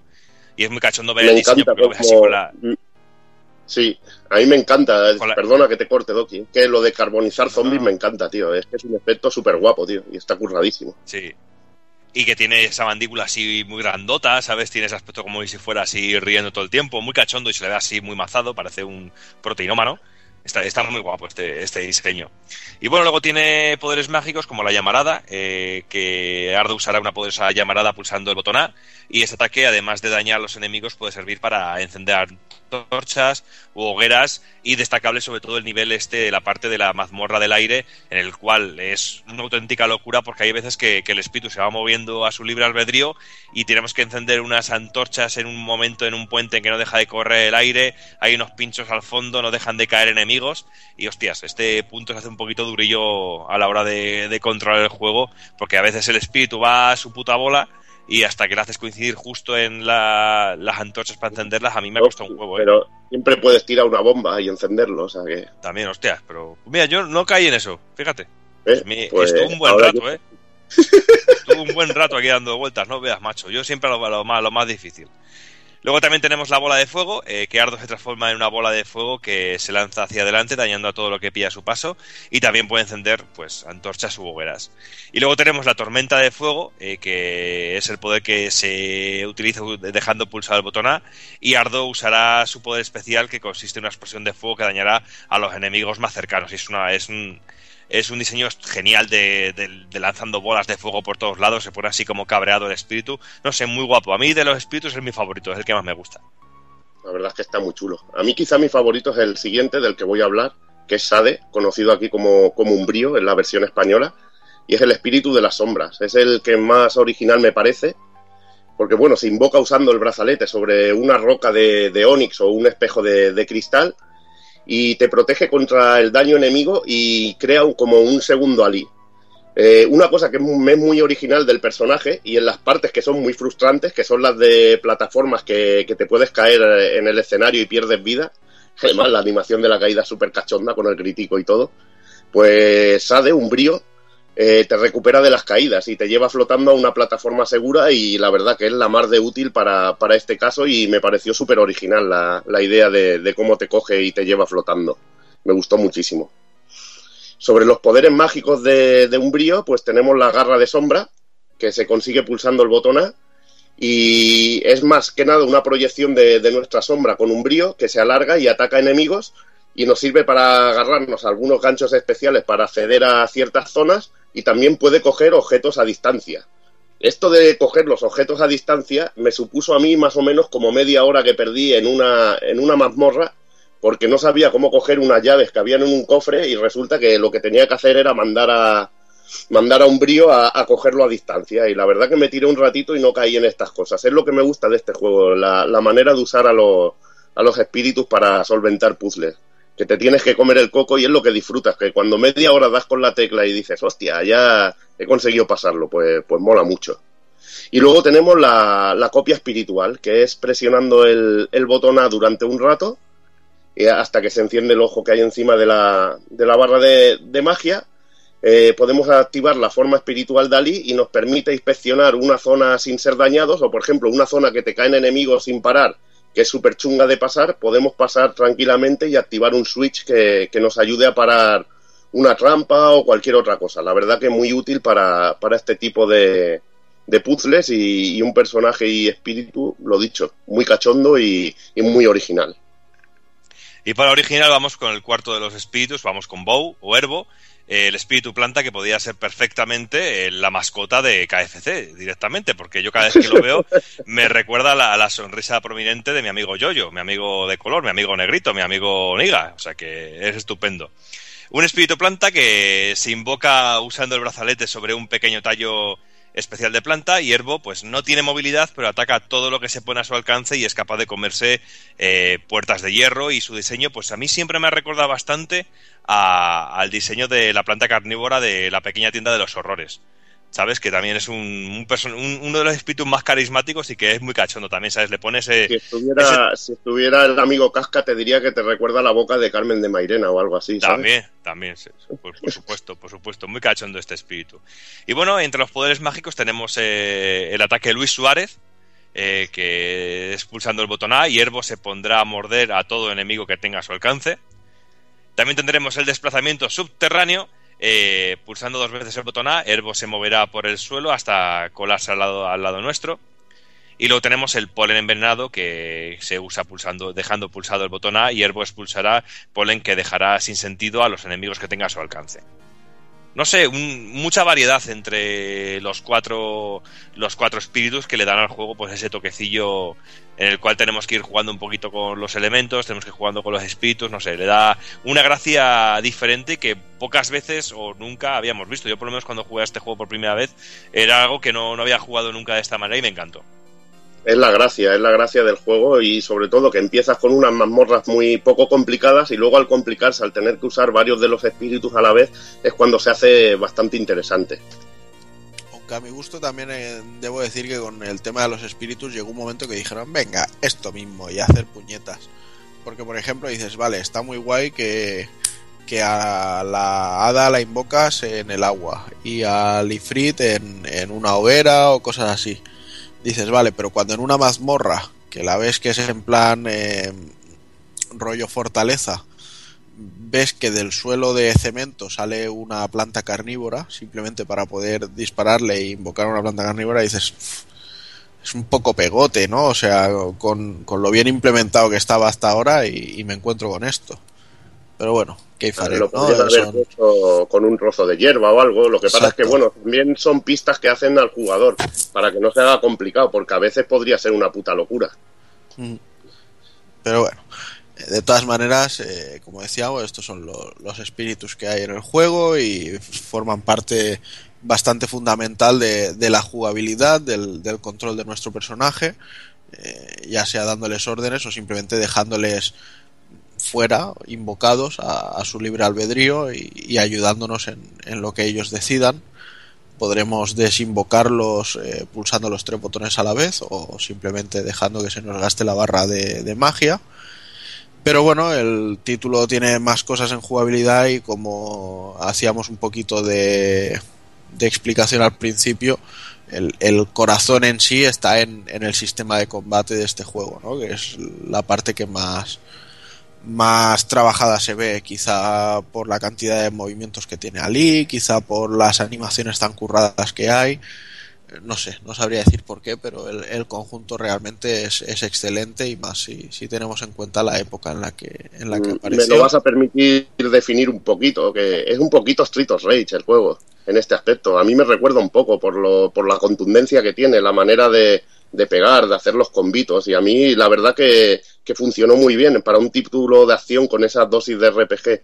Meterle un sistema de combate así, yo creo que es el rasgo distintivo de este Story of Thor o Bellón Oasis, como que, era, que quisiéramos llamarlo, que seguramente el segundo nombre es mucho más apropiado. Yo me quedo con Beyond Oasis.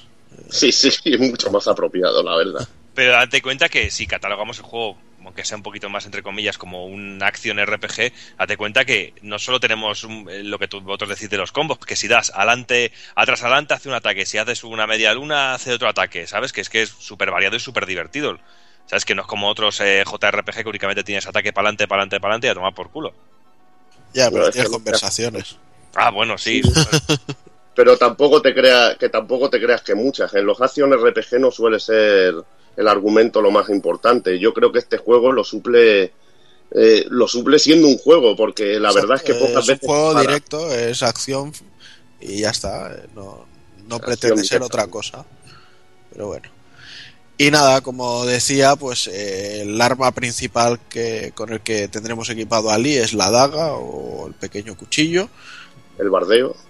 Tendremos uso ilimitado de, esta arma y dentro de, todo lo que podremos hacer con ella, pues tenemos una serie de, combos eh, si golpeamos, si pulsamos todo el rato el botón a, a piñón fijo. Luego tendremos eh, el golpe normal, tendremos un golpe cargado, que de hecho si dejamos el botón pulsado, eh, Ali se pone en una posición así como para lanzar un ataque. Y ahí ya podemos decir si metemos un comando, si preferimos hacerlo quieto, o si soltamos el botón y entonces el personaje ya hace un, ataque así en abierto, desde dentro hacia afuera, en, en horizontal, un tajo. Luego tenemos un, un golpe en carrera, que para mí es el más, el más eh, eh, interesante de usar durante el juego porque quita mucha vida. Si se lo haces a los bichos grandes, normalmente los, los tiras al suelo y te da tiempo para prepararte para usar otros golpes. Entonces va de coña. Luego tenemos las patadas que nos sirven mucho, sobre todo para bichos así pequeñitos que nos queremos quitar de encima para poder agacharnos y luego pegarles. Eh, patadas en salto cuando vamos corriendo, simplemente saltando. Luego tenemos el corte agachado, eh, muchas veces es fundamental porque si no la- las culebrillas te muerden los huevecillos. Sí, son culebras bomba, tío, además. Sí. ¿Ves? A mí, aquí, a, a mí aquí lo que me, se me hace un poco torpe es lo, el- lo que de que el botón de saltar y el de agacharse sea el mismo. En algunos momentos me ha hecho pasar alguna mala jugada o incluso eh, fastidiar alguna partida por, por esto mismo. ¿eh? No, a mí no, a mí no me ha supuesto problema. Sí, eh, sí, a mí sí, a mí, a mí, a mí eso me ha, me ha parecido un, un atraso y que a mí me, realmente me ha cortado el rollo unas cuantas veces. Pues no saltes, yo no he necesitado ni saltar en ningún combate. Sí, pero saltar mola, hombre. Que entras ahí de combo. Es que, es que lo que me gusta del juego es la flexibilidad de, que tiene del combate, porque puedes saltar con una patada y al aterrizar ir dando golpes y cancelar con un alante-alante ataque, que en este caso cuando estás de cerca hace como una arrasada y, y pegas con el cuchillo hacia adelante haciendo un multi-hit. Y la verdad que está muy bien. A mí me gusta mucho porque puedes hacer cositas interesantes. Y luego ya pues tenemos un par de comandos. En realidad son tres, pero hay uno que sale muy de vez en cuando. tenemos el, el corte circular, que vendría a ser una animación típica como cuando en el Zelda dejamos el botón pulsado. Lo único que aquí tenemos que hacer un, un giro de 360 grados y darle al botón o, o dejarlo pulsado, luna. hacer la animación y, y luego soltar. Y luego tenemos un ataque que parece en la media luna del guile, ¿no? Lo que pasa que luego cuando está terminando de hacer la voltereta, pues pega con el cuchillo. Y Sí. este ataque también hace bastante daño a los enemigos y es bastante vistoso. Se hace... Adelante, atrás, adelante. Bueno, en realidad con hacer atrás adelante ya, ya funciona. A mí me funciona adelante, atrás, adelante. No sé, Sí, así es, como lo más, es más efectivo, pero. O sea, más. eh, sale mejor, pero bueno. Que en- técnicamente atrás adelante ya sirve. Y luego tenemos otro que a mí me ha salido solo un par de veces, que es esta misma animación, pero en vez de hacer el salto tan alto, lo hace más bajito y hace como dos o tres veces el, el- la voltereta. Y luego ya en la tercera sí que lo hace más, más alto. Creo que es pulsando el botón rápidamente, porque Bus- en el segundo tú haces así. Busqué y leí que había que hacer eh, no sé qué historias y dije, "Buah, es igual, tampoco es un golpe que te vaya a sacar de apuros, pero bueno. Y esto sería lo que podemos hacer con el, el set básico de, de Ali. Sin embargo, luego tenemos ya la- las armas que se gastan, eh, ¿vale? Eh, Las iremos encontrando y tendrán una cantidad de usos. Y luego, bueno, a no ser que hagamos las side quests especiales para, para conseguir las infinitas, pero eso ya es otra historia. Entonces tenemos la espada, que hay de varios tipos y en función de, de su grado, pues quitarán más o menos energía. Eh, tenemos el arco, bueno, decir lógicamente que la espada lo que hace es que tiene un alcance mayor que, que la daga, Sí. o no diga Y un ataque en salto muy bestia. Tiene, lo que pasa es que tienen menos movimientos especiales. Sí. Y es más dinámico jugar con la daga que con la espada, la verdad. Pero es muy potente. Luego tenemos el arco para disparar flechitas de lejos y cosas así, incluso a veces para dispararle a un interruptor al que no lleguemos. Es, es- va bien.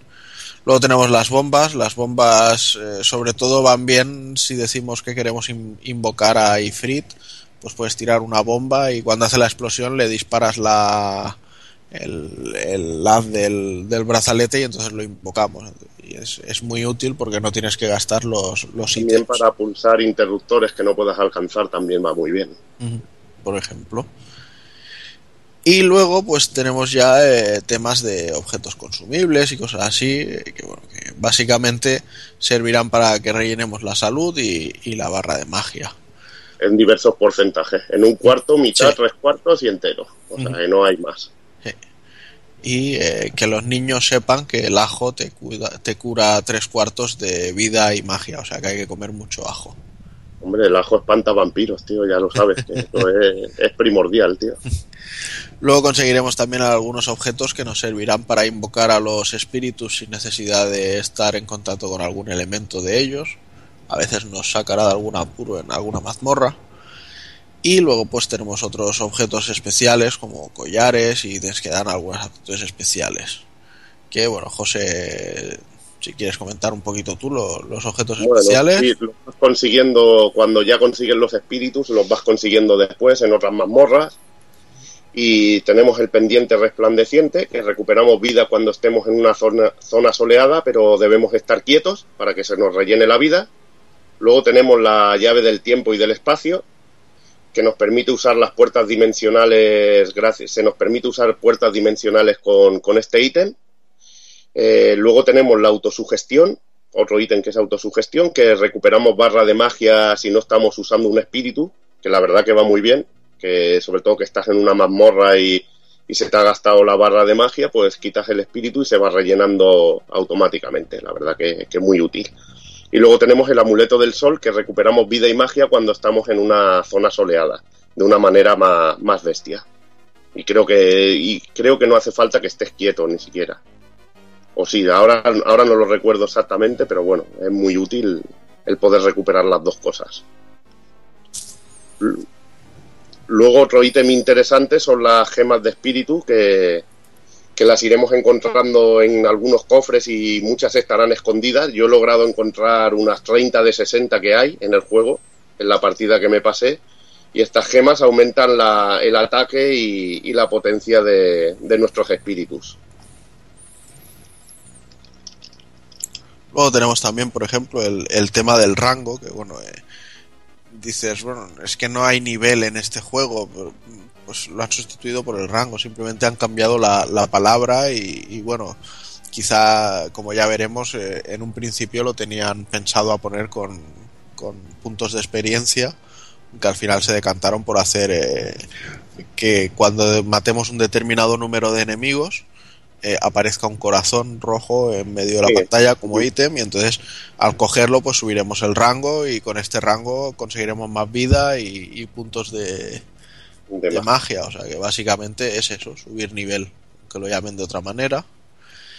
Y luego lo que también podremos ir haciendo es eh, hacer algunas misiones especiales o side quests que tanto nos gustaban en aquella época y, y de hecho nos siguen gustando, que nos servirán para conseguir eh, algunas de las armas más importantes del juego. Por ejemplo, teníamos una side quest que era una carrera con Ardo, que entonces lo que conseguíamos era el arco de fuego eh, en cantidades infinitas. Luego tenemos otra side quest que es el secreto del peñasco, que aquí lo que conseguiremos son las hiperbombas, también con cantidad ilimitada. Luego hay otra que sería la más larga y puñetera, que es el foso de los 100 pisos, que aquí conseguimos la espada omega también infinita. Y por último tenemos en el manantial oculto lo que sería el, el arco metálico infinito. Y hablar también sobre, sobre el desarrollo del juego, de que el mundo de el mapa de, de lo que es el, el Bellón Oasis es un mapa interconectado, nos iremos moviendo por mazmorras para conseguir espíritus e ítems y tenemos como un mundo abierto en el que podemos regresar a estas zonas para poder hacer estas side quests, a zonas que hemos estado antes para realizar estas side quests y encontrar secretos y gemas para subir de nivel a los, a los espíritus. Eh, se nos van señalando, tenemos un mapa del juego que la verdad es bastante útil, aunque no te ve- pone pantalla por pantalla, te dice a qué zona tienes que ir y más o menos se ve a tu personaje cerca de esa zona y te sirve de guía. Y la verdad que va bastante bien y te señalan con una banderita tu próximo objetivo de, la misión principal para que no, no te pierdas y la verdad que está muy bien y, funciona y funciona relativamente bien a pesar de que no te marque todo el camino exactamente. Eh, también, bueno, comentar una cosa que me apasiona del juego es la manera en que interactúa el entorno de, escenario con, con los personajes y los enemigos. Que, por ejemplo, si hay un fuego, los enemigos se queman con el fuego, les afectan los pinchos de una trampa, les afectan todo. Incluso si pasan sobre un pulsador, te pueden putear y activar una trampa y, y joderte. O sea que realmente la interactividad de enemigos con el escenario y eso está muy, muy, muy, muy bien. Luego también destacar la variedad de enemigos que hay, que los hay de muchos tipos. Además, todos hacen, algunos varían mucho los ataques y, y patrones de unos a otros, aunque unos sean muy simples. Luego te encontramos algunos que te hacen cosillas especiales que, que molan mucho. Y los jefes finales, que, que realmente alguno de ellos luce de una manera espectacular, aunque no sean realmente realmente chungos y, y son y te encuentras enfrentamientos auténticamente gloriosos como, como el dragón, que es muy espectacular, sobre todo visualmente. Tampoco es que sea un combate increíble o un enemigo que te persigue, que también es muy, muy espectacular, o el tremendo jefe final, que sí, está, pero de la hostia.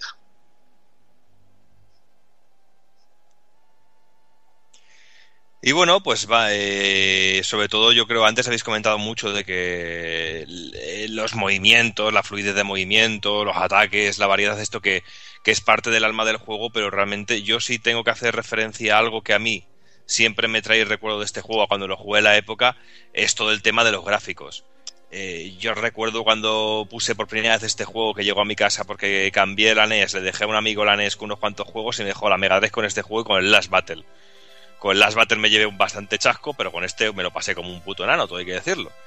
Y yo tengo el recuerdo fresquísimo de este juego de poner el cartucho y quedarme completamente enamorado con los gráficos y sobre todo eh, viniendo de lo que yo tenía en aquel momento, eh, ver eh, aquel sprite enorme y ver sobre todo a los enemigos, porque aquí nos encontramos algunos enemigos, eh, no, no digo finales, sino enemigos de, de nivel que son tienen unos diseños increíbles. Nos encontramos algunos trolls enormes que, que son increíbles de cómo se ven, incluso que a día de hoy llevan muchísimo atención y sobre todo con un colorido brutal, con, con, unos amarillos muy amarillos, con un personaje, un protagonista que está súper bien definido, súper bien detallado, con unas animaciones que sigo insistiendo que a día de hoy llama muchísimo la atención todavía y que, que, es increíble que están al nivel del amarillo Spectrum, hay que decirlo. Sí, sí, sí. Es increíble, Evil, o sea que... Eh, a mí me a mí es que me apasiona a nivel a nivel técnico el juego eh, es que te demuestra que, que, se podía competir y se podía hacer un, una acción RPG o un juego de este tipo que, que podía competir con un juego de super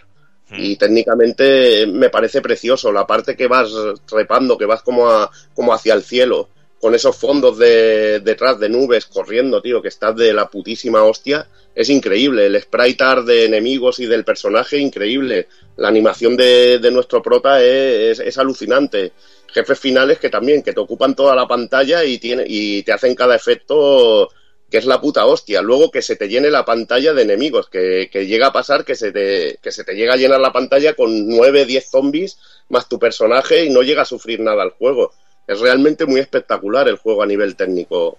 Realmente chapó a Ancien por el, por el trabajo que hicieron con el, con el Story Author en este aspecto. Y lo que tú dices de los enemigos finales es que nos encontramos con algunos enemigos finales increíbles. Yo tengo muy buen recuerdo de aquella serpiente de piedra que te va persiguiendo, que tienes que ir huyendo de ella, esquivando los ataques y golpearle a la lengua, que es como si fuera un alien, lo que tiene la lengua y que tienes que golpear y que se va rompiendo la cabeza de la serpiente de, de piedra pues es que es, sí. es, es, increíble esa, esa parte, o el dragón rojo, que lo ves y es enorme. Que luego también hay que decirlo, que luego a nivel de dificultad tampoco el juego a mí ni en su momento ni a día de hoy me ha, me ha causado un gran problema a la hora de pasarlo y al revés me parece bastante sencillo. ¿sabes? Sí, pero... bastante, pero tiene sus partes también jodiditas que lo puedes pasar mal y sobre todo, a ver, te salvan mucho porque tienes un montón de ítems de comida la verdad, que tiene muchos ítems de comida. Si no tuvieras esos ítems, el juego sería bastante duro. Sobre todo partes que hay de plataformeo con caídas y muchos bichos por en medio para entorpecerte, eh, se te hace muy, muy jodida. Mm. Y lo que has dicho, sobre todo realmente diseño de jefe, pues increíble lo que he dicho. El dragón es que es espectacular. El jefe final mismo, sprite art, pero de la leche, está increíble. Lo que ha explicado Juanan al principio, las tanto intros como final, son espectaculares. Eh, tienen un trabajo técnico, bueno, un trabajo y, y, una gracia al hacerlas, pero, pero genial. Y dices, hostia, pues mira, se han gastado los 24 megas en algo. Quizá no es el juego más largo del mundo, pero, pero se han dejado, se nota que en el aspecto gráfico se han dejado el alma y han hecho una cosa muy, muy, muy, muy buena. Sí, eso que decía Juan al principio de las escenas estas de animadas, las, las imágenes estas, yo creo que también cuentan lo suficiente como para no hacer falta tampoco mucho texto y realmente sí. cuentan bastante con, con, ellas mismas. ¿Sabes? Luego, igual, el diseño de lo que habéis dicho antes, de todo el universo de, del, jue del, juego, eh, lo sencillo que es a la hora de jugar, incluso si tú tuvieras este juego japonés, realmente sería muy sencillo de jugar porque te están indicando continuamente dónde tienes que ir. ¿Sabes? Porque tú abres, abres en cualquier momento el mapeado del juego y te indica, eh, tienes un señal, una, una, marca que te dice dónde tienes que ir en cada momento. O sea que todo son facilidades a la hora de jugar, de, a la hora de jugar el juego y que, so, que sorprende y que es increíble ver cómo tú vas con tu personaje y cómo va el espíritu flotando a tu alrededor y moviéndose con, con identidad propia, a su libre albedrío realmente. No sé, es todo un compendio de cosas que hace de, de, este juego que sea totalmente fantástico, increíble e incluso atemporal, porque a día de hoy yo lo he jugado y me sigue sorprendiendo el diseño de tanto y sobre todo a nivel de colorido, ¿sabes? Que me, me parece increíble, genial. Que luego he puesto, tampoco he podido jugar mucho tiempo, hay que, hay que, hay que ser sincero, al de Saturn y lo he visto y es muy llamativo, llama mucho la atención, pero hostias, hostias, coño, que el de Mega tampoco está tan lejano, ¿sabes? Que, que no es increíble. Decae, no, decae. no decae, no decae. Y vamos con el, ya hemos tocado un poquito los gráficos y hemos hecho hasta incluso un poco de conclusiones, pero nos vamos a meter con el sonido. Que el sonido está a cargo de Yuzo Koshiro, pero creo que en este caso el Story of Thor no, no tiene la, lo mejor de Yuzo Koshiro. Es una banda sonora que, que es, tiene como un tono misterioso, no sé, pero quizá, a mí no me. Quizá tiene no, lo mejor del becario de Yuzo, de Yuzo Koshiro. No, tampoco, tampoco me voy a pasar en eso, ¿no? Pero, a ver, eh, decir que no desentona, vale, desentona con el nivel gráfico que hemos dicho, porque realmente mm, creo que no está al nivel de, de los gráficos y de otras cosas del juego. Me gustaría que fuera más de otro tipo, pero bueno, son experimentos de este hombre y pensó que le quedaría bien así. Y yo pienso que en algunos momentos queda muy bien la música así, sobre todo en momentos de mazmorras y esto, pero no, no tiene un momento de aquellos que me, que me flipe como tienen otras bandas sonoras de Yuzo Koshiro. Lo que pasa es que este tío también, las cosas que hacía, pues eran muy espectaculares. Sin embargo, eh, en el sonido, la verdad que el trabajo brilla más, porque todo lo que son hostias y esto suenan de una manera contundente. Me recuerda a Street of Rage. Por eso me viene, me viene ese recuerdo del juego, en lo contundente que es al dar hostias. Eh, otra cosa son las voces digitalizadas, que la Mega Drive no da para más, pero bueno, a mí siempre me, molaban tener esos gritos, aunque fueran, sonaran un poquillo a gárgaras, pero me hacía su gracia.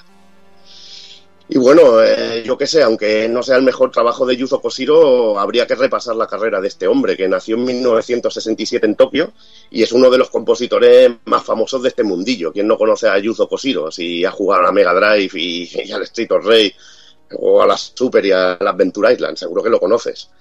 Eh, decir que para componer usa su propio, su, su propio, bueno, sus propios, sus propias herramientas, perdón, eh, trabaja sobre el PC98, sobre chip Yamaha normalmente, en el caso de Mega Drive. Y al parecer, según entrevistas, usaba un software propio llamado Mucom, que era incluso capaz de, de, generar y crear música por sí mismo. Una auténtica locura. La verdad que me gustaría saber más de este tema y espero algún día encontrar un poco más de información sobre ello. Decir que empezó su carrera participando en la OST del mítico IS, también trabajó en títulos para PC98 y X68000 como el Gran Bosconian, que me recomendó Pepa Lacan y la verdad que tiene un sonido espectacular el Bosconian. Eh. Os lo recomiendo de que si le podéis echar una escuchada, lo, lo oigáis y, disfrutéis porque está de la hostia. En 8 bits lo tenemos en el Sonic de Master System y los Shinobi de Game Gear y es más recordada seguramente su carrera en 16 bits, con obras maestras en Mega Drive y Super. En Mega Drive pues lo tenemos en el Street of Rage, en el Street of Rage 2, en el Revenge of Shinobi, en el Slack Flight, eh, auténtica sobre en Street of Rage 3 también con el becario como diría Juanan que la verdad que se queda un poco más corta para mí Street of Rage y Street of Rage 2 están a otro nivel y bueno, en la Super también lo tuvimos haciendo cosas, que también se encargó de los Hard Racer, Hard Racer 1 y 2, y en Super Adventure Island. Decir de, de las Racer, seguro que Jordi se acuerda del trocito de la música de este señor que salía en el vídeo de la hobby, ¿no te acuerdas, Jordi, de, Hombre, ese, ese vídeo es mítico, o sea, el, el, el, los super, super de Super Nintendo, creo que era el primer vídeo de todos. Lo más y, super de Super Nintendo. Y cuando, y cuando hablaban del sonido aparecía el tema principal, bueno, el, el Blood Pool de, de Tracer, que es un temazo ahí increíble. ahí. Te veo un fino ahí. temazo te veo increíble. Es que ese temazo, además, la parte que sonaba, tío, que decía, ¡buah!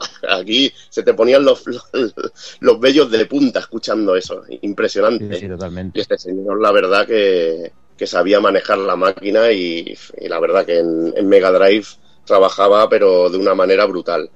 Luego en 32 bits estuvo más desaparecido, aunque lo tenemos también en el, en el Story of Thor 2 de, de Saturn, en lo que sería The of Oasis, mejor dicho, más coherente. Y también lo podemos escuchar eh, ya después en, algunos de los temas de Senmu y en las, tona- en las tonadillas bacaleras y discotequeras del One Gun Midnight. Además, también como curiosidad, deciros que, que estaba también, hay un temita suyo en el, en el recopilatorio de Street Fighter aniversario, que se recordaba Street Fighter, un tema de Balrog que digno de haber estado en Scorpia o en algún sitio así, la verdad. Una locura de estas de- del amigo Cosiro. Actua- actualmente eh, está trabajando bastante y lo podemos oír sobre todo en la saga Etrian Odyssey, que ha seguido usando el PC98 para componer y, y las tonadillas suenan mucho a, Chip FM y están de la hostia. Y, uy, también los está actualizando en, los remakes de 3DS con otro tipo de música que me recuerda más a, a los temas de, de juegos tipo RPG como los Lunar y Grandia que salían en, en formato CD con músicas mucho más épicas, usando todo lo que es la capacidad de un CD musicalmente.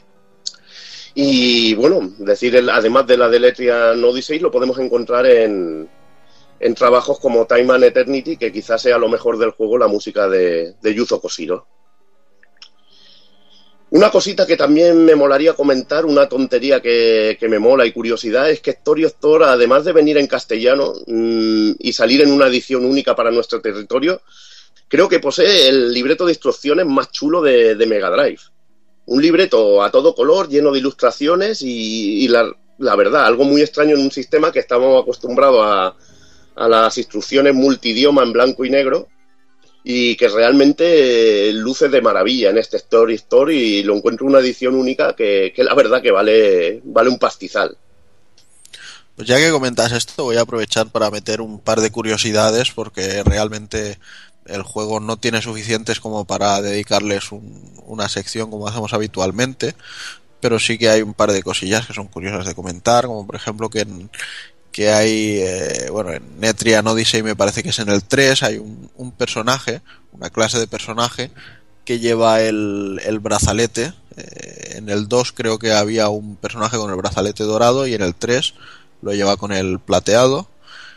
Y bueno, es un claro homenaje porque también me parece, no sé si únicamente a nivel sonoro o también a nivel de producción está envuelto el señor Koshiro y Ancient en, en la saga.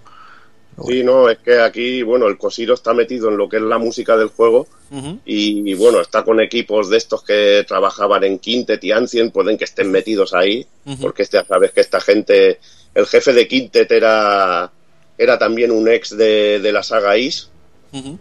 Y bueno, se juntaron cinco, bueno, al- lo explicaremos cuando llegue Quintet, no quiero enrollarme y decirlo de, el nombre de Quintet viene porque cada uno se dedicaba a un área del juego distinta.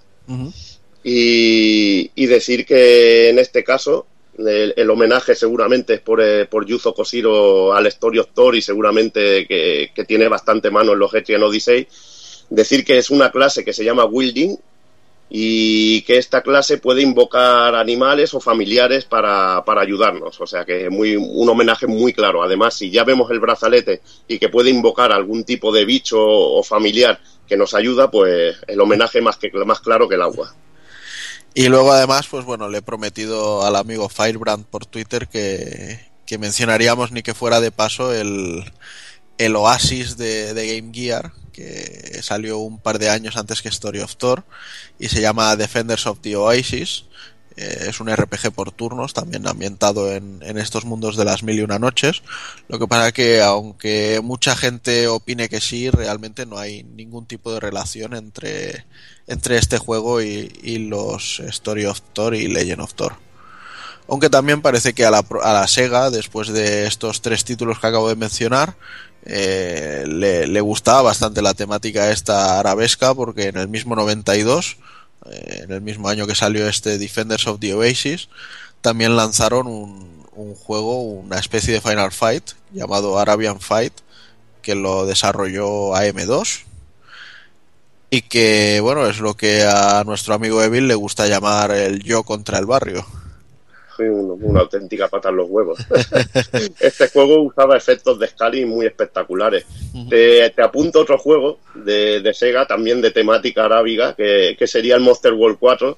Ajá. que Estaba también, estaba también el Wonder Boy, el Monster World 4, que también tiene de base pues lo que sería un, un estilo así arabesco con, con oasis, desierto y toda la hostia esta. Personaje además también diseño tipo Ali, pero en chica. Era Sí, que también- y, que, y que hablamos un poquito de él cuando hicimos el programa el especial de, de Wonder Boy. Y luego, bueno, pues comentar que gracias a la emulación y todas estas cosas, pues eh, existe por ahí rondando una versión beta del juego de, de Story of Thor que tiene unas cosas, unas cuantas cosas diferentes. Algunas parece que eran eh, cosas que querían hacer en, en la versión final, otras quizá eran placeholders porque esta beta me parece que era de junio y el juego final salió en diciembre o algo así, ¿sabes? No me hagáis mucho caso en las fechas exactas, pero para que veáis la diferencia que hubo entre un entre una compilación y la siguiente y el producto final.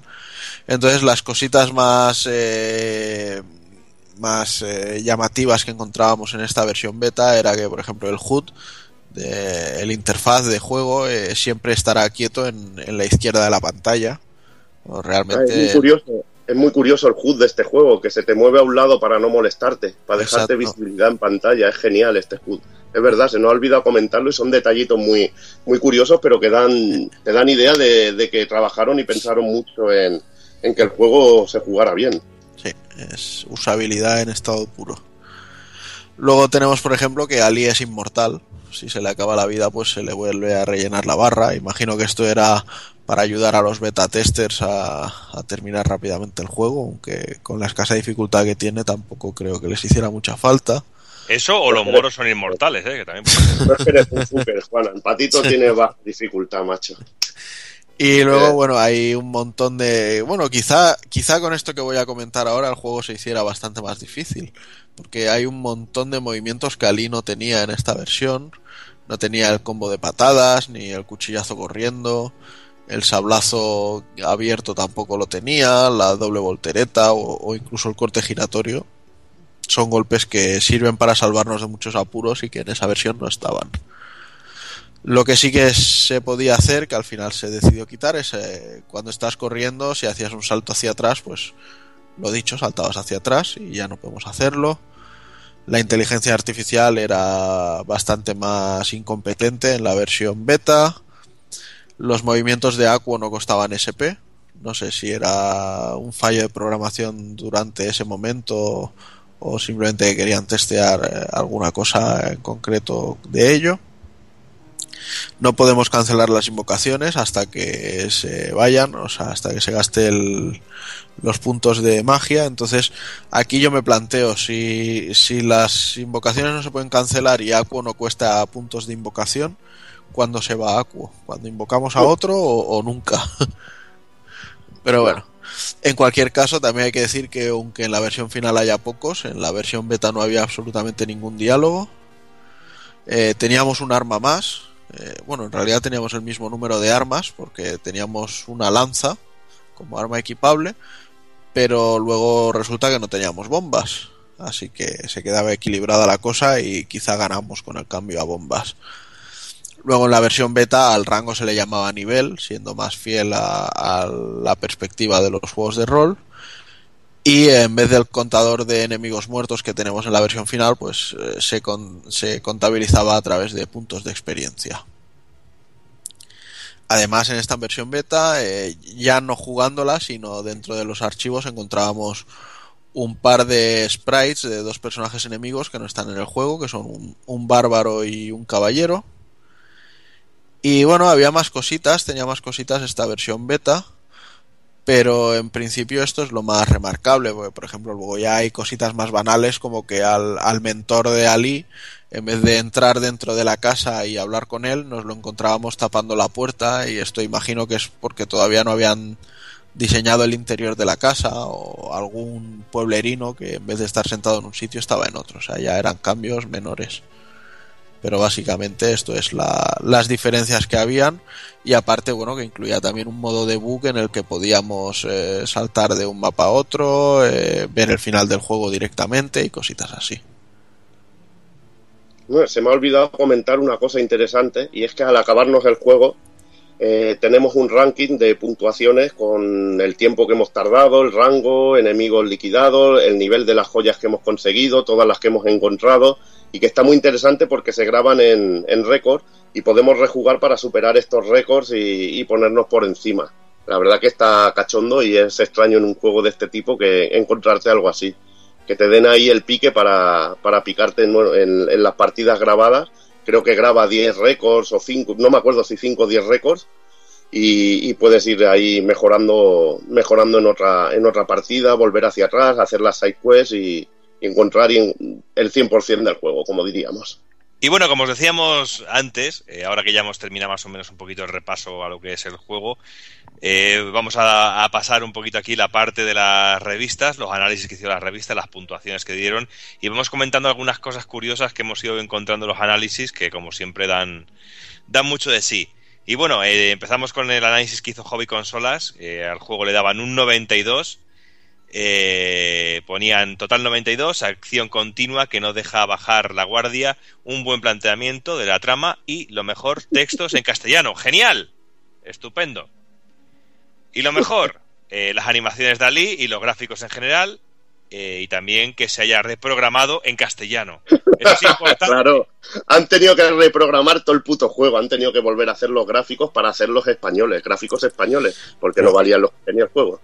Pero más allá de, de la reprogramación en castellano, lee, lee lo peor del juego. Y lo peor del juego, con mucha diferencia, y yo estoy muy de acuerdo porque yo siempre doy doy mucha importancia a esta apartado de los videojuegos, y es el doblaje, porque lo peor es que aún no hayamos podido disfrutar de la versión doblada. Hombre, es que ese grito, ese grito gutural que sale en el juego no está doblado. Es Por un supuesto. pecado. Manda huevos que se quejasen de esto, o sea, Del tócate doblaje. los cojones. Ya empezamos desde aquí, ¿eh? El doblaje de los videojuegos. Imagínate que este juego le dobla al Rubius también, ¿eh? Hubiera sido muy heavy, ¿eh? Pero bueno, aún así hay otra cosa que también les cueste un poquito al amigo Evil aquí en, en, en este... Bueno, yo te diría, yo te diría que hay un par de cositas. Bueno, hay tres cositas. Voy a comentar tres cositas. En la ficha que sale aquí, aventura Sega, número de jugadores 1, vidas 1. a ver, ¿qué me estás contando? ¿Desde cuándo llevas tres vidas en un juego de este tipo? Hostia, es que no, no sé, tío. No sé si es necesario. Esto me ha, vuelto loco. Lo de vidas 1 en el, en el Story of me ha vuelto loco. Y luego me vuelve más loco ver lo de megas 16 cuando este juego tiene 24 megas, que sale hasta en la propia portada del juego.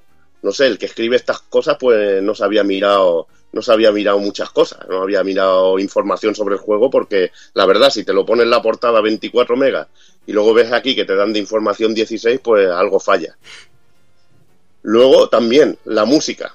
Esto yo creo que el postureo es una palabra que se ha inventado ahora, pero creo que lleva muchos años en práctica, porque música, el prestigio de Yuzo Koshiro queda una vez más patente en la banda sonora de este genial programa. Y le dan un 91 a la música. A ver, eh, la música suena bien, pero no lo encuentro la mejor obra de Yuzo Koshiro. A ver, no voy a decir hoy si le tienes que poner un 80, lo que no coincido es en la manera de decirlo. Que el prestigio de Koshiro queda aquí patente, yo creo que el prestigio de Koshiro se lo ha labrado con otras cosas como Revenge of Shinobi, como Street of Rage, Street of Rage 2 y no con el Story of Thor, porque la verdad es que para mí no destaca en este aspecto. Yo los veo fumando de pipa mientras escribían este pequeño párrafo, ¿eh? Por eso yo pienso que esto es postureo, pos- es el prepostureo, o sea que El prestigio de Yuzo Koshiro queda una vez más patente en la banda sonora de este genial programa. Un programa aún y muy bien reprogramado al castellano. Es fantástico, maravilloso. Y luego también, pero tienes que advertir que también han coincidido una cosa contigo, Evil, en un comentario que has hecho, en la jugabilidad, que le dan un 92, dice, ¿qué se puede decir de un personaje protagonista con movimientos de arcade y de lucha en una trama de rol? O sea que por ahí también han ido, ahí sí que han acertado, yo creo que han estado bastante acertados ahí. Eso está correcto. Otra cosa que a mí me escama, que no sé ni cómo Takokun no ha saltado, es lo de decir de, a ver, acción continua que no deja bajar la guardia, un buen planteamiento de la trama. A ver, la trama es más simple que, el funcionamiento de un mechero, tío. O sea que no, no sé, tío. Aquí no sé qué trama. A ver, es que este juego es jugar y, y poca historia. Yo creo que alabarlo por eso, yo creo que habría que alabarlo como juego en sí, no como, como tener un guion increíble. Bueno, luego ya hemos dicho que aquí Hobby Consolas le dio un 92. Eh, luego Mega Sega eh, también hizo su propio análisis y le daban un 91%. Eh, aquí catalogaban con porcentajes. Y pone lo mejor, absolutamente todo, desde los gráficos hasta el argumento, su traducción a nuestro idioma. Y lo peor, el título, que no tiene nada que ver con el desarrollo del juego. Ahí totalmente de acuerdo, porque es que, ¿dónde está Thor, tío? Es que lo comentaba Ah, Juan Anán. Lo bueno es que por fin alguien se dio cuenta en ese momento, ¿no? De que el juego no tenía absolutamente nada que ver. Pero aún así, en lo mejor, o sea, lo, me- lo mejor el argumento. Coño, si es que el argumento es simple que, que te cagas. Es que entonces te llega una cosa como Final Fantasy 4 o Final Fantasy 6 Y es da, la una, em- les da una embolia cerebral. Claro, ya te digo, tío.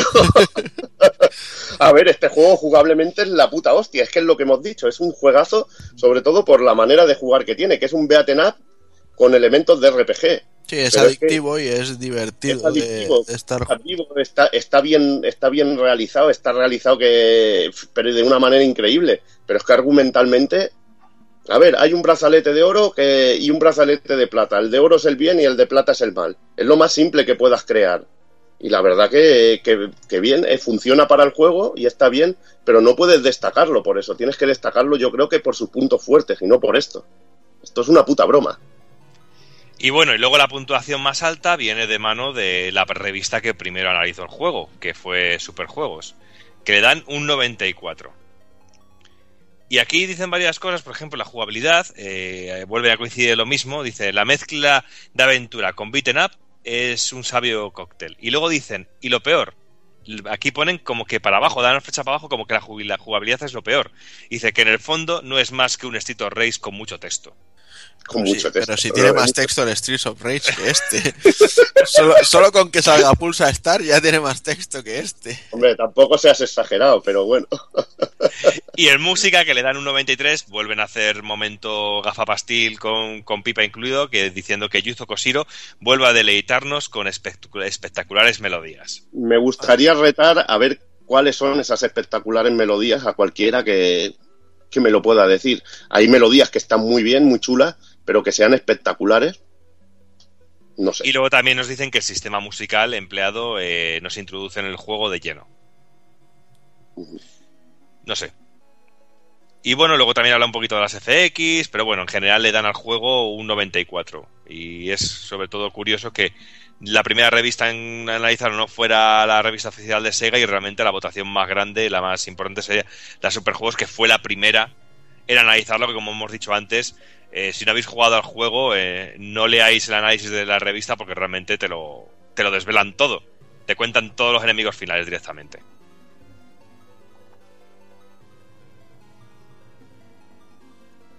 Y pasamos a hablar un poquito de, de lo que sería Thor 2, que es nombre más incomprensible, porque no se trata de una continuación de Story of Thor, sino de una precuela, y que en el caso de Estados Unidos, pues tuvo un nombre más acorde, que es The Legend of Oasis.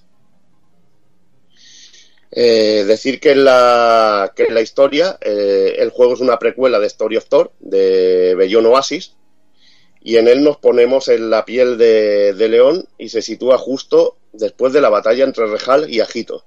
La historia se de- desarrolla en el pueblo de Aquarius, en Oasis, donde Ordan encuentra el brazalete de oro y se lo da a León, un joven que está destinado a ser el nuevo rey de los espíritus. Aquí comienza nuestra aventura en la que conoceremos a Mira, adivinador- adivinadora de la fortuna, o gitana de aquellas que, te lee la mano, que nos informará de la presencia del mal y que Ágito intentará resucitar al mundo de los vivos. Para combatirlo deberemos reclutar a los seis espíritus de Aquaria.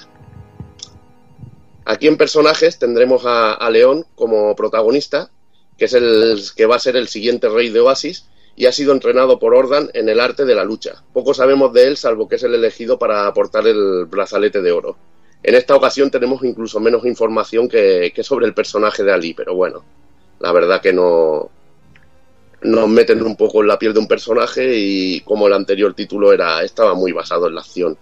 Después tenemos a Ordan, un viejo soldado y maestro de armas que, adoptó a León después de que murieran sus padres. Es el jefe de, de la aldea y porta una gran espada. Encuentra el brazalete de oro y se lo entrega a León para que cumpla su destino.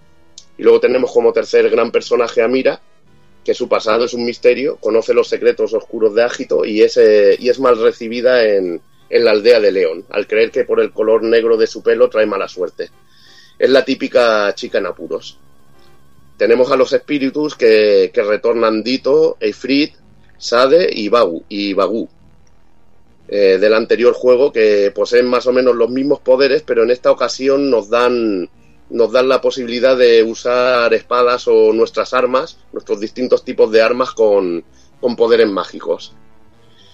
Eh, paso un poco por puntillas de estos espíritus para centrarme un poco en, en los dos nuevos que encontraremos en esta versión para Saturn, que serían Brass, que es un nuevo espíritu que representa el sonido, y usa el su poder para romper objetos de cristal y metal.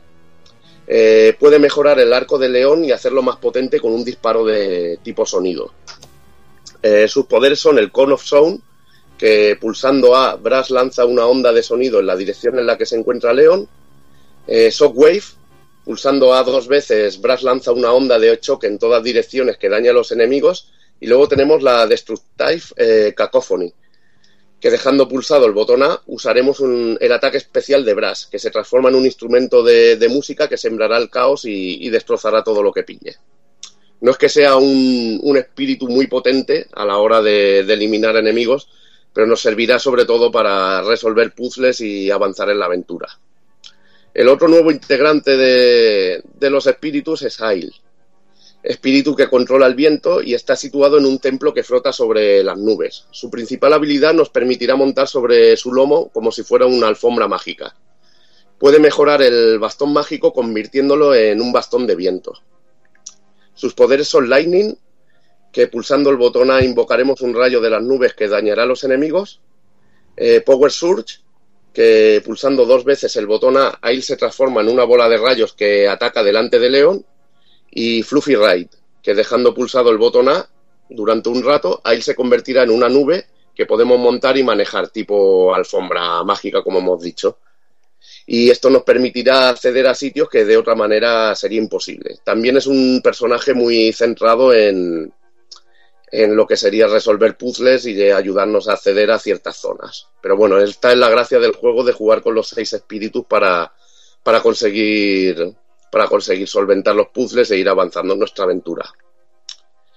Para hablar un poquito ligeramente sobre la jugabilidad, decir que se mantienen muchas cosas de- del juego anterior. Normalmente e- es una secuela precuela, pero bueno, también se eliminan algunas cosas y se añaden otras. Eh, seguimos con el cuchillo como arma principal, tenemos los golpes especiales, pero se cambian combos y algunas cosas se simplifican. Para mí este juego no, no es tan contundente como, como el primer Story of Thor. En este aspecto pierde un poquito. Aunque tiene cosas como por ejemplo el salto con patada que es multi-hit y, y- y locuras así que, que te dejan muy flipado, la verdad. Pero creo que le falta un poco la contundencia que tenía, que tenía el primer juego. También se añaden nuevas armas, como el bastón mágico, y se cambia de, de la ballesta al arco, con el que tenemos una nueva habilidad que es poder apuntar hacia arriba, que nos servirá para apuntar a Switch, por ejemplo, interruptores y cosas que no, no podamos llegar o enemigos que vengan volando. La verdad que va bastante bien. El arco es un arma bastante buena en este, en este juego. Otra cosa que se ha cambiado es que los ítems se usan automáticamente al cogerlos y que solo existen pociones de salud y magia que se usan al agotarse las barras y que, la- y que podemos solo llevar una en, en cada momento y la llevaremos al lado derecho de la, de la barra de energía. También el sistema de grabado es distinto al del Story of Thor. En esta ocasión, en vez de grabar en el mapa exterior como en el primer juego, eh, tenemos que grabar sobre círculos mágicos, que los hay de diversos tipos, que además de, salvar tenemos otros que nos rellenan vida, otros que nos rellenan magia, que nos rellenan los dos tipos de vida y magia a la vez, o que nos permiten tele- teletransportarnos a otro lugar. Otra, cosa nueva que se ha añadido en el, en el of Oasis son los hechizos, que nos permiten usar poderes especiales para las armas relacionados con los espíritus.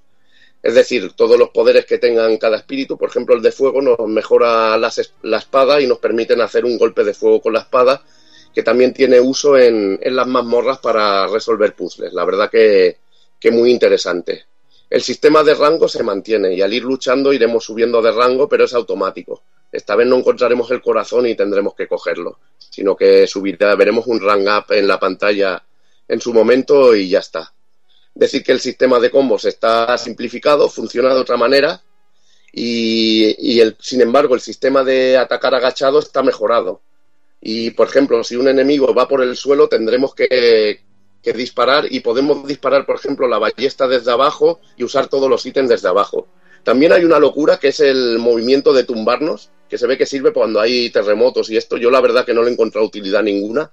Pero bueno, es muy curioso que pulsando dos botones el, personaje se queda tumbado en el, en el escenario y, y es cachondo. Decir que también tenemos eh, muchos enemigos que retornan del Bellón Oasis y nuevos tipos de enemigos. Eh, que estos quizás lucen de otra manera. Son sprites, pero creo que no tienen la misma gracia que el anterior juego. Y para dar la sensación de que un enemigo más fuerte usan el zoom de la Saturn, eh, que la verdad que se usa bastante pixelado y te los hacen gigantes y eso quiere decir que es de, de más potencia. Una cosita bastante rara y que en algunos casos tampoco me, me agrada mucho, pero bueno. está así de esta manera. Decir que también el juego tiene muchísimos secretos y que incluso podemos encontrar espíritus que nos ayudarán temporalmente y que son distintos a los seis que llevamos. Que hay un espíritu de los tesoros que se unirá a nosotros y nos ayudará en un área pequeñita y luego se y luego desaparecerá. Eh, comentar que en el aspecto técnico este Story of Thor 2 eh, luce, por supuesto, mejor que, que en Mega Drive, con un uso del colorido brutal, es más suave al desplazarse, más suave al pegar, pero cre- creo que ha perdido la esencia de- del sprite art que tenía el anterior juego, que para mí era mucho más bonito, y que al hacer algunos enemigos pixelados no tiene tanta gracia. Eh, capítulo aparte, los enemigos finales que tienen algunos efectos que son realmente increíbles y hay alguno de ellos que es auténticamente espectacular y que, bueno, igualmente el juego no desentona. Y por ejemplo, los efectos de agua y eso lucen de maravilla y el color de la Saturn y, y esta máquina que es una bestia en 2D tampoco se desaprovecha del todo y realmente mola mucho. Eh, sin embargo, la música tampoco, a pesar de que tiene mucha más calidad, tampoco es espectacular ni, destaca en este juego, aunque creo que acompaña bien la aventura. Pero se te hace un poco extraña este tipo de música para un juego de este tipo. Como conclusión, decir que, esta segunda parte o precuela es un juego muy bueno. Yo le tengo un cariño enorme porque fue uno de los primeros juegos de, de Saturn que me, que me completé. Lo disfruté muchísimo, pero a la hora de jugar, si me tuviera que quedar con el de Mega Drive o el de Saturn, me quedaría con el de Mega Drive porque es más beaten up. Me gusta más la manera de pegar golpes y cómo suena, la contundencia que tiene. Y bueno, y creo que esta segunda parte está más focalizada sobre todo en puzzles, que los tiene ultra locos y cabrones, que te puedes tirar horas buscando, buscando alguna solución, cosa que en el primero los encuentro más, mucho más simples. En este caso, en este, en este juego me quedaría por el combate antes que en el puzzle. Pero bueno, eh, es mi opinión. No sé si Doki, que has probado el segundo, tienes una opinión parecida. Bueno, como, te, he comentado antes, pues no he podido jugarlo mucho. Eh, justo compré el juego y me llegó hace una semanita, pero no tenía mucho tiempo para probarlo porque quería estar muy centrado en, en Story of Thor y terminarlo del todo. Pero lo que he podido jugar eh, realmente me ha gustado, me ha parecido muy llamativo, pero realmente solo me ha recalcado la buena impresión que tenía ya de Story of Thor, que aún lo que he dicho antes, que eh, poniendo los dos uno al lado del otro me sigue sorprendiendo más eh, Story of Thor por lo que supuso y por el momento en el que estaba y viendo las características técnicas de Saturn, pues me parece mucho más meritoria la versión de, Mega Drive. Y por lo poco que he jugado, me gusta mucho la fluidez de movimiento, cómo se movía todo, todos los detalles que tiene el juego y sobre todo el uso de las 2D de Saturn, que es una pasada, que es una auténtica pasada y que da, mucho, da gusto jugarlo. Pero no sé, le falta yo, por lo poco que he jugado, es una impresión, una primerísima impresión, ¿eh? Me quedo con lo que he visto en Story of Thor, realmente. La, la, gloria que fue el, el, Story of Thor en Mega Drive, en Saturn no se la podía llevar porque había otra joyita ahí que se llamaba Albert Odyssey, que era sí, el, el, que se llevaba la, la, palma en esta consola. No, pero hay, hay RPG muy buenos también. Magic Knight Rayar, que salió americano, sí. también es, está muy chulo y... Uh -huh y hay cositas, pero el Albert Odyssey, como tú dices, está de la hostia. Y bueno, y también están los Lunar, el Grandia, o sea que en Saturn ya hay muchas más, muchos más RPGs que en Mega Drive, la verdad. Mm. Y bueno, decir que como curiosidades que en la en las instrucciones mismas del juego se nombra del juego en la versión americana se nombra que existe un séptimo espíritu oculto en el juego, una cosa que, que no es verdad lo que ellos se refieren como séptimo espíritu en el juego, lo llevan momentáneamente, que es un espíritu que es un cofre del tesoro que te acompaña en un momento determinado del juego y, no se queda contigo para siempre. Es un poco, poco bulo lo que tiene en el manual.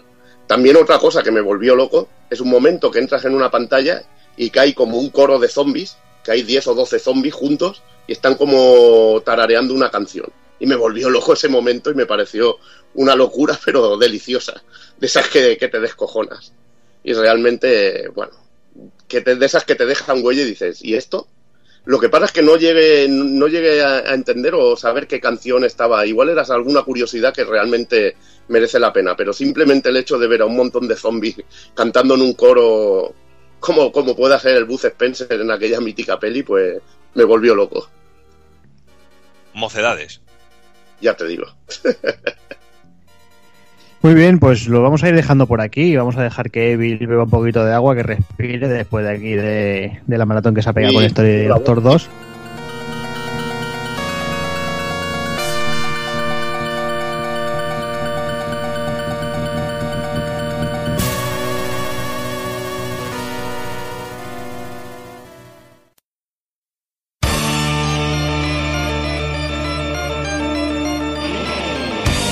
Y recuerda, si no te mola ser un calamar y quieres estar bien informado, pásate por el blog pulpofrito.com. También puedes seguirnos en Twitter y Facebook.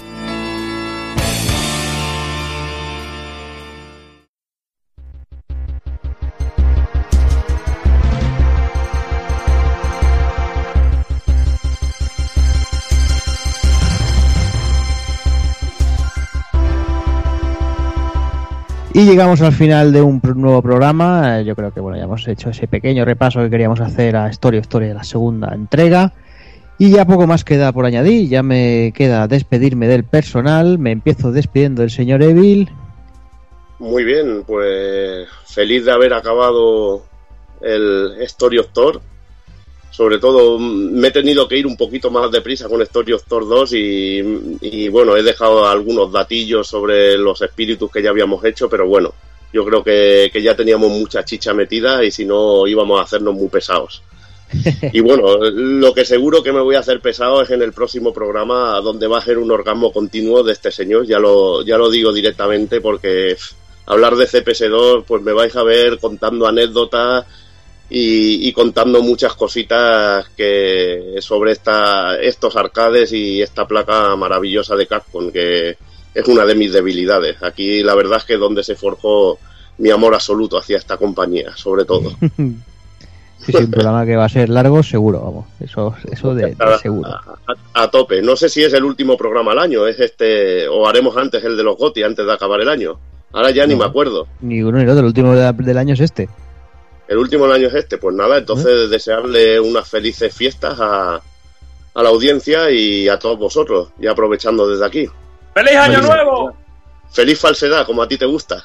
Ahí, ahí. Feliz falsedad y hasta el año que viene. Venga. Año más, ran- más rancias ahí a tope. Me despido también del señor Doki Panic. ¡Ey! ¿Qué pasa? Pues nada, pues una, una penilla. A mí me da pena despedirme, aunque en un ratito tengo que irme a trabajar. Pero bueno, no pasa nada. Yo estaría aquí un rato más por aquí charrando de... Con el, con el pedazo de espectáculo que vas a tener delante, coñe. Ya verás, uh, tengo una... Bueno, tengo una pedazo de cita ahí con culos de gorda. Como que te ponga alguna de las que define lo que no vas a ver es nada detrás de ella. O sea, Ya te digo. Bueno, he, he quedado con una amiga para desayunar un poco antes, o sea que por lo menos sí es bien mona la chica, pero bueno, oye, habrá que. Habrá que seguir adelante un poquito. Y bueno, oye, y que si todo no, si no se tuerce nada, eh, antes de lo que vosotros pensáis, voy a estar por Barcelona, que tengo que bajarme, subir en enero un par de un par de días y os voy a ir a hacer una visita no, no tardando mucho. Hacer unos, vez tienes que hacer visitar- unos cursos de, de pecho palomo. Hay cursos Sí. de palomo. y Vale. tienes que visitar eh, tienes que visitar mi cueva, coñe. Tu cueva, qué bien suena eso, Evil, qué bien suena. Voy a visitar tu cueva. Ve- ve- ven a mi humilde mazmorra. Ven a mi humilde mazmorra. Pero no, eso de cueva suena muy sexual, ¿eh? Sí, sí. Me pondré el traje de pterodáctilo y, aquí te espero, Doki. No, no, no, de- no hablemos ya de sexo de pterodáctilos y de jirafas, que luego parte de la audiencia se siente muy. muy Se siente muy- prohibida, ¿verdad? Es que Ya. eso cosas y bueno. es lo que hay. ay, madre. Nos va lo duro. Pues bueno, Doki, que vais por las ramas ya. Empezáis aquí con los amoríos y no, no puede ser esto. Podríamos grabarte aquí otra hora y media de podcast o dos, ¿eh? No te... Sí, o más, o más. Si por poder, creo que no escuchar a alguien ya es otra historia, pero bueno. Y hostias, y muchas ganas del programa de CPS2, ¿eh? Uf, muchísimas ganas, tengo muchas ganas de que. mucha tela, mucha tela que cortar ahí. No le, no le deseas felices fiestas a nadie, pedazo cabrón. Nada, yo no soy, yo no soy así de falso. ¡Feliz Navidad a todos! No, hombre, no. no Cañán, Putón, cañán, putón, cañán, putón, cañán. putón. Te quiero. Y yo también. ahora iros a por culo ya los dos, anda. Y bueno, dejadme ya que me despida del último, porque es que si no, no vamos a acabar nunca aquí con estos dos. eh, del señor Taco Kun. Pues Pues nada, tío, a estos dos hay que votarlos, ¿no? Y, y- y pillar plantilla nueva para año nuevo. No, lo que, lo que haré, lo que haré en la próxima, los, los- los despido al final y, y corto la grabación y los dejo diciéndose sus gilipolleces y nosotros nos acostamos. No, no, o nos pillamos una churri, ¿no? Que parece que a Rafa en rejugando le está funcionando bien. Tenemos a Kafka, hombre. ya, pero ja- Kafka, no sé, a mí. Bujeros con, pe- bujeros con pelo no me gustan. Pero tiene tetas. ¿Tú qué sabes? ¿Tú qué sabes de rasura? ¿Se lo has preguntado? Bueno, tonterías aparte, pues nada, que yo sí que deseo unas felices fiestas a la gente que nos escuche, que es muy diferente a, dese- a desear que consuman cosas y que entréis todos muy bien el año nuevo y, y lo salgáis follando, coño, que así es como mejor se empieza y se acaba. Joder, con lo bonito que te estaba quedando. Así coño. que hasta el año que viene. En fin, pues nada, yo por mi parte, pues lo mismo. eh, que todos paséis unos días felices, que lo paséis lo mejor posible, que os traigan mucho mucho vicio ahí consumismo a tope. Que paso, paso estamos en fecha de gastar dinero, el que lo pueda y el que, y el que se lo pueda permitir. Que Evil se compre la Play 4 ya de una vez, que está ahí con los dientes largos. Me siento solo, me siento solo. Ahí está. Y, poco más que añadir. Eh, simplemente por lo que comentaba Evil. eh, bueno, de aquí 15 días eh, seguramente empezaremos el año con, con los GOTI. Y de aquí un mesecito aproximadamente otro programa de- dedicado a un sistema arcade, a CPS2 de Capcom en este caso. Y nada, pues pues poco, un poco más, un programa que se va a hacer súper largo, seguro. Vamos, eso tenlo por, por, por- por adelantado que, que- que os lo prometemos ya. Así que nada, como siempre, y esta vez con mucho más motivo, porque si no los reyes no van a traer nada. Señoras, señoras, señor- señoras, señores, niños y niñas, a portarse bien, a ser muy buenos, a disfrutar mucho estos días, no comáis mucho, que también son días de exceso. Y nada, un saludo a todos.